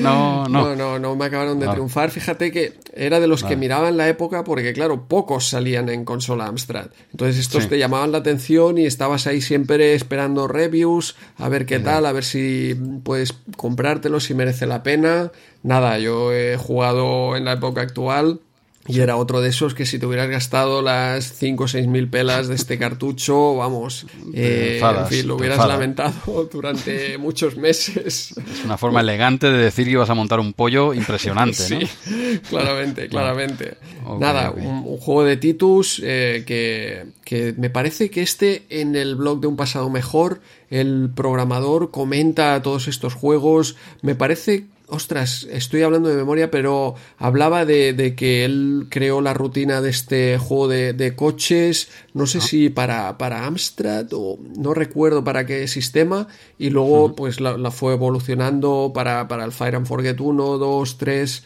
evolucionando poco a poco. Aquí tenemos pantallas que dice de consola Sega, pero no sabemos de qué consola Sega nos hablan. Claro, porque, claro, porque esto no parecen gráficos de, no sé, de Master System, parecen más bien no. de Mega Drive, pero yo no recordaba no. que esto hubiera salido en, en, Mega Drive, aunque si estuvo en Amiga, pues quizá Titus aprovechó y, ser, y sacó esto... esto... también para, para eh, Mega Drive. Eso no, eso no es Master System o no lo, no, no lo parece, parece, No lo parece. Aparenta Mega más Mega Drive, ¿verdad? Sí, bueno, y porque pone consola Sega al lado, sí. si no te diría que Amiga o, o, algo así. Sí, Pero sí. bueno, sí, sí, curioso este Fire and Forget 2. Totalmente no... forget, ¿eh? yo diría directamente, sin disparar, ya, ya, te puedes olvidar de, de este juego. Que no... Totalmente forget, pues sí. perfecto, me, me, alegro de haberme saltado esta trilogía, pero me la he saltado pero a la torera, ¿eh? sin, sin ningún tipo de problema. Pues oye, pues yo no me estancaría mucho más, mm. este no le daría más cancha no. a este Fire and Forget. Vamos, y nos vamos. esperamos al 3, a ver qué pasa. Es. 3, ¿vale? Vamos a, a, por el último juego de hoy, ya llegamos a la sección Arcade Machine, y aquí sí mm. que un juego pues que a mí me ha sorprendido. Hablamos de este Surprise Attack. ¿eh? Nunca mejor dicho que me ha sorprendido. ¿Cómo? Perdona, es que no te, se ha cortado un poco. ¿Has dicho Shinobi? Shinobi. Se ha, se, no, es que se ha, se ha, entrecortado un poco. La, es que no te he oído. ¿Qué has dicho? Es, es la versión de Shinobi en el espacio de ah, vale, Konami. Vale, Konami ah, dijo: ah, Esto vale. funciona. Oye, pues lo, lo, movemos al espacio y ya está. Y le cambiamos y el nombre. no, es que no te oído. Perdona, ¿eh? sigue, sigue nada, un arcade de, de, Konami que yo para nada había visto en el momento, no recordaba para nada, no, no lo había jugado ni, ni en Mame jamás. Y como tú dices, pues viene a ser un, un Shinobi en el espacio, con Total. un grupo terrorista que ha plantado un montón de, de bombas en esta estación espacial y que pues te toca a ti irlas recogiendo a la vez que, que, vas disparando a todos estos enemigos. Está esta mecánica de, de saltar al nivel superior que comentas sí. también de, de, Shinobi. En este caso a veces incluso eh, hay un nivel como al fondo, esto lo utilizan mucho los juegos de, de 3DS que te puedes ir delante y atrás. No. Aquí con el salto puedes pasar eh, como detrás de un cristal que es otro, otro nivel eh, de profundidad y bueno, un, juego que me ha parecido bastante curioso y, y entretenido, ¿no? Eh, tiene mucha variedad porque luego más adelante, aparte, fíjate esto que te comentaba de los planos, luego más adelante, eh, incluso hay, eh, cuando saltas arriba, hay gravedad en el techo, ¿no? y estás como andas por el por el techo. Eh, me ha matado, ¿eh? puedes saltar sí desde el techo o volver abajo complica realmente mucho. ¿eh? Esto, esto te, te, hace volver un poco loco. ¿eh? estas mecánicas que, que, se repiten en muchos juegos, ostras, necesita un nivel de concentración importante ¿eh? para, para utilizar, para seguir moviéndote hacia donde quieres mover. Agacharte es hacia arriba, saltar. Uf, es, es, es un poco loco, pero, pero muy, muy original, yo creo y incluso original el hecho de que las fases de bonus son es como un juego de preguntas, viene a ser como un trivial. Eso, eso, a ver, eh, eh, no pega ni con cola, pero bueno, que, es, curioso porque creo que te hacen preguntas solo de... de... Astronomía, sí, de astronáutica también, eh, no, no, son preguntas muy, muy chulas pero, pero que no viene a cuento este tipo de, fase de bonus en un juego así. Aún así es, curioso, es un juego muy curioso y además es de Konami, no, no vas a poner mal un juego de Konami, ¿no? Mm, bueno, eh, el juego, el juego, quitando eso de andar por el techo, y no solo el techo, pues, por las paredes, que es más chungo todavía. ¿eh? O sea, boca arriba, boca abajo, aún más o menos, pero cuando empieza a andar de lado, por algunas paredes. Eh, a mí mm, eso y el cuestionario este que, nos meten aquí en medio, a mí me sobra. Eh, claro, claro que está bien, porque es que es el Shinobi. Eh, es un Shinobi, incluso muy parecido en la jugabilidad a Shadow Dancer, sin perro, sin perro y por el espacio, pero lo mismo, en varias alturas, no sé, es un juego que tampoco inventaba nada nuevo, pero sí, está bien, pues claro que está bien, por si es que los gráficos son espectaculares, la jugabilidad muy buena, con a mí no, no eran bancos haciendo juegos, pero eh, pero, desde luego originalidad cero cogió la idea que ya tenían y, para adelante, ¿no? Un poco. Bueno, pero sí, entiendo, vale, que, es una copia de, de, Shinobi, que esto ya, ya lo hemos visto, pero no está implementado en tantos, tantos juegos. Eh, está claro, sí, sí, a nivel ahí parece una, una copia. pero si aquí en vez de recoger eh, niños, desactiva bombas. Quiero decir que, no, que, se han eh, molestado, no se han preocupado en disimular. O sea, que han cambiado los gráficos, claro, y esta gente te vendieron unos graficazos y tal, que el juego, que, sí, que, el juego es muy bueno, o el juego está estupendo, pero es un poco trampa, es un poco trampa porque han cogido el Shinobi y cambiamos cosas, pues niños por bombas, ahora nos va en vez de pues karateka no sé qué, de, pues nos vamos al espacio y, ¿sabes? Y le añades cuatro cositas con ese super cuestionario en medio que te, que te rompen dos y, ya está. ¿El juego es aburrido? No, es bueno, pero me sabe mal esta copia descarada. Pero bueno, como, como juego, si tú no miras hacia los lados, pues, eh, pues un juegaco, sí, la verdad es que es divertido, quitando eso del techo, ¿eh? De la verdad es que yo es que ahí me volvía loco, tío. Sí, sí, sí, cuesta, cuesta. Pero bueno, no sé si querías decir que son seis fases, no lo hemos comentado, son unas seis fases divididas en tres áreas cada una. ¿eh? Vas avanzando en un mapeado, si te matan, pues vuelves al inicio de, esa, de ese área ¿no? que estabas jugando Muerte, muerte al toque, ¿eh? nuestra querida muerte al, al, toque, eso, eso a mí no me, no me convence. Y nada, mirando así, mira, me ha dado por ver los long plays, cuánto duran, ¿no? Y, en este también lo he mirado en YouTube. El long play de este juego es entre 25 y 30 minutos. Tampoco es un especialmente largo, pero bueno, lo que vendría a durar una, un arcade si lo haces del tirón y, bien. Sí, sí, sí, a base de, de continúes puedes, puedes ir avanzando yo me pasé el primer boss también, que, está entretenido. ¿eh? eh te, plantea ahí como un pequeño reto y no sé, es, un juego que a mí, ya te digo, me, sorprendió porque no lo conocía para nada. y es de esos que, también te da 10-15 minutos, aunque no pienses pasártelo, pues eh, igualmente te da 10-15 minutos de disfrute, sí. Y, más, y más. Sí, sí, yo no, si, planteas de, pasártelo, hoy en día que a base de continúes puedes ir pasando, eh, sin duda es un juego que, que se deja probar, sí. Sí, sí, a mí es un juego que yo considero un buen juego, de hecho un gran juego, pero que hace trampa que hace trampa porque coge ya cosas que ya sabe que funcionan y las cambia un poco. Pero es un buen juego. Si, si obvias esto, es, es un, gran juego. Es de, los buenos que ha pasado por aquí de Arcade Machine. Simplemente soy un poco más crítico por eso, porque han hecho trampa. han hecho trampa, han cogido cosas que saben que tiran, los las han vestido bien con unos graficazos impresionantes y, ya está. Ya han querido jugar al despiste con ese cuestionario ¿eh? ahí en medio. Un poco, va a hacer el quiebro diciendo, no, no, esto es nuestro, esto es súper original. ¿no? no podéis decir nada, no nos hemos hemos copiado, ¿no? Y, ya está, tiene su... He visto en, este long play que te comentaba esa escena final, bueno, al menos tiene una pequeñita escena final de, del cohete, cómo llega a la Tierra y tal, igual, tiene ese, ese detalle, pero bueno, poco más que añadir por mi parte de este arcade. Muy bien, pues eh, ya acabamos la revista, ¿no, Jesús? Sí, bueno, antes de acabar, hacemos un pequeño alto también en la página 78 y, cargadores. ¿eh? Esa, esa, ese esquinita que queda abajo que nunca llegamos a ver, incluso a día de hoy me ha, costado verla a mí, ¿eh? esto que no, que no nos escucha nadie. Instrucciones del uso para cargadores. ¿eh? Vieron que no había manera. Ahora, llega, llega un poco tarde, ¿no? 29 números después. Sí, han hecho un mitos, podríamos decir, llegan, llegan tarde a esta, a, esta, generación, pero sí, lo, creo que es el primer número que aparecen las instrucciones ya metidos en los 16 bits prácticamente a saco Ahí abajo, en cada sistema, te explica un poquito cómo funcionaban estos cargadores. ni, idea.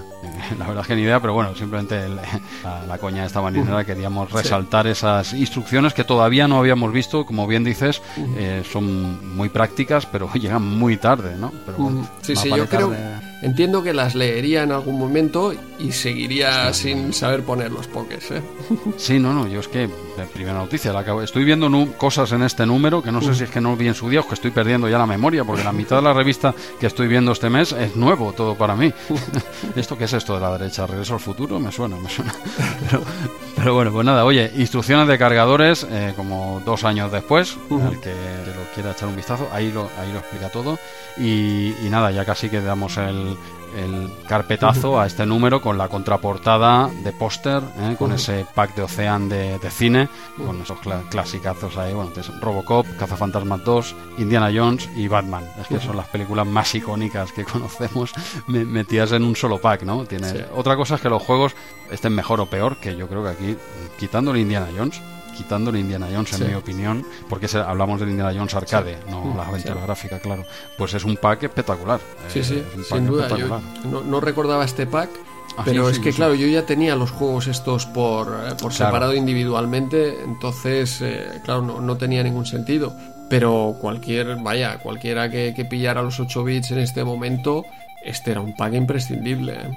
No, no, a mí me pasaba igual. Yo los, he tenido todos sueltos, excepto el Indiana Jones. O sea que he, tenido, mucha suerte. Tuve los, otros los, tuve sueltos, pero, pero realmente es un pack espectacular. Y la página, a día de hoy, ya como, como recuerdo, dijéramos, este, esta página es para. Pues, si, cortas lo de abajo, un poco las pantallas y tal, lo que te queda arriba es un, es un DIN A3 que puedes imprimir y poner en la pared y queda precioso porque salen las películas más míticas de nuestra adolescencia, ¿no? Todas esas, ¿no? Y bueno, con esto, con esto finiquita la revista y yo creo que ya eh, podemos finiquitar el programa. ¿Tienes algo más que añadir antes de darle ya carpetazo definitivo a esto? No, no, no, ya, ya va siendo hora de que dejemos de dar la, la tabarra. ¿eh? Pues nada, oye, eh, hasta aquí Retromanía 30, episodio 29. 29. ¿Sabes lo que significa eso? Hasta el 29. El próximo es Retromanía 30, episodio 30. Eh, ahí, has, estado, ahí, vivo, ¿eh? Has estado ahí vivo. ¿Qué, qué significa eso? Eh, número 30 de Retromanía 30 y toca invitado. Toca eh, invitado. ¿qué, puede pasar aquí? A ver, cuéntame. No sé, puede pasar de, todo. Yo creo que estamos aquí hablando como si nos pillara esto por sorpresa y lo, tenemos todo preparado. la, gente sabe que hacemos nuestro teatrillo del malo, pero tú no rompas esa magia, hombre. Tú, tú, sigue como si nada. Nada, nada. Yo creo que no daría pistas. Eh, Retromanía 30, episodio 30, queremos que sea una gran celebración y, ya está, ya veremos a quién traemos. Al final traeremos a quien quiera venir, a quien, se deje no, no, arrastrar. No, el, 30 de Retromanía 30 tiene que ser de un, nivel, de un nivel muy top de MSX para arriba. ¿eh? vamos a ver, vamos a ver a, quién, tiramos la, la caña y yo creo que no defraudará. No, no, seguro que no. Vaya, yo tengo eh, muchas ganas. Sí, será, bueno, era, mira, mira las celebraciones más chorras que, que, nos... El 30 porque somos RM30, ya, ya ves tú, tenemos que sacar ahí de, rascar de donde sea. Pero bueno, sí, la verdad es que no, habíamos caído hasta hace, yo que sé, un mes, ¿eh? Que nos uh. dimos cuenta de, tú fíjate la tontería de el uh. número 30 de RM30, pues no habíamos caído todavía, por lo tanto hemos tenido que preparar algo eh, uh-huh. ahí rápido y yo creo que va a salir bastante bien. Yo creo Pero que bueno. sí, yo creo que sí, ya te digo, yo, yo tengo muchas ganas y, ahí, ahí lo dejamos. Pero eso será el mes que viene. Como siempre, esperamos mejorar, pero nos conformamos con no empeorar. Nos vemos el mes que viene en el lejano noviembre de 1990. Adiós.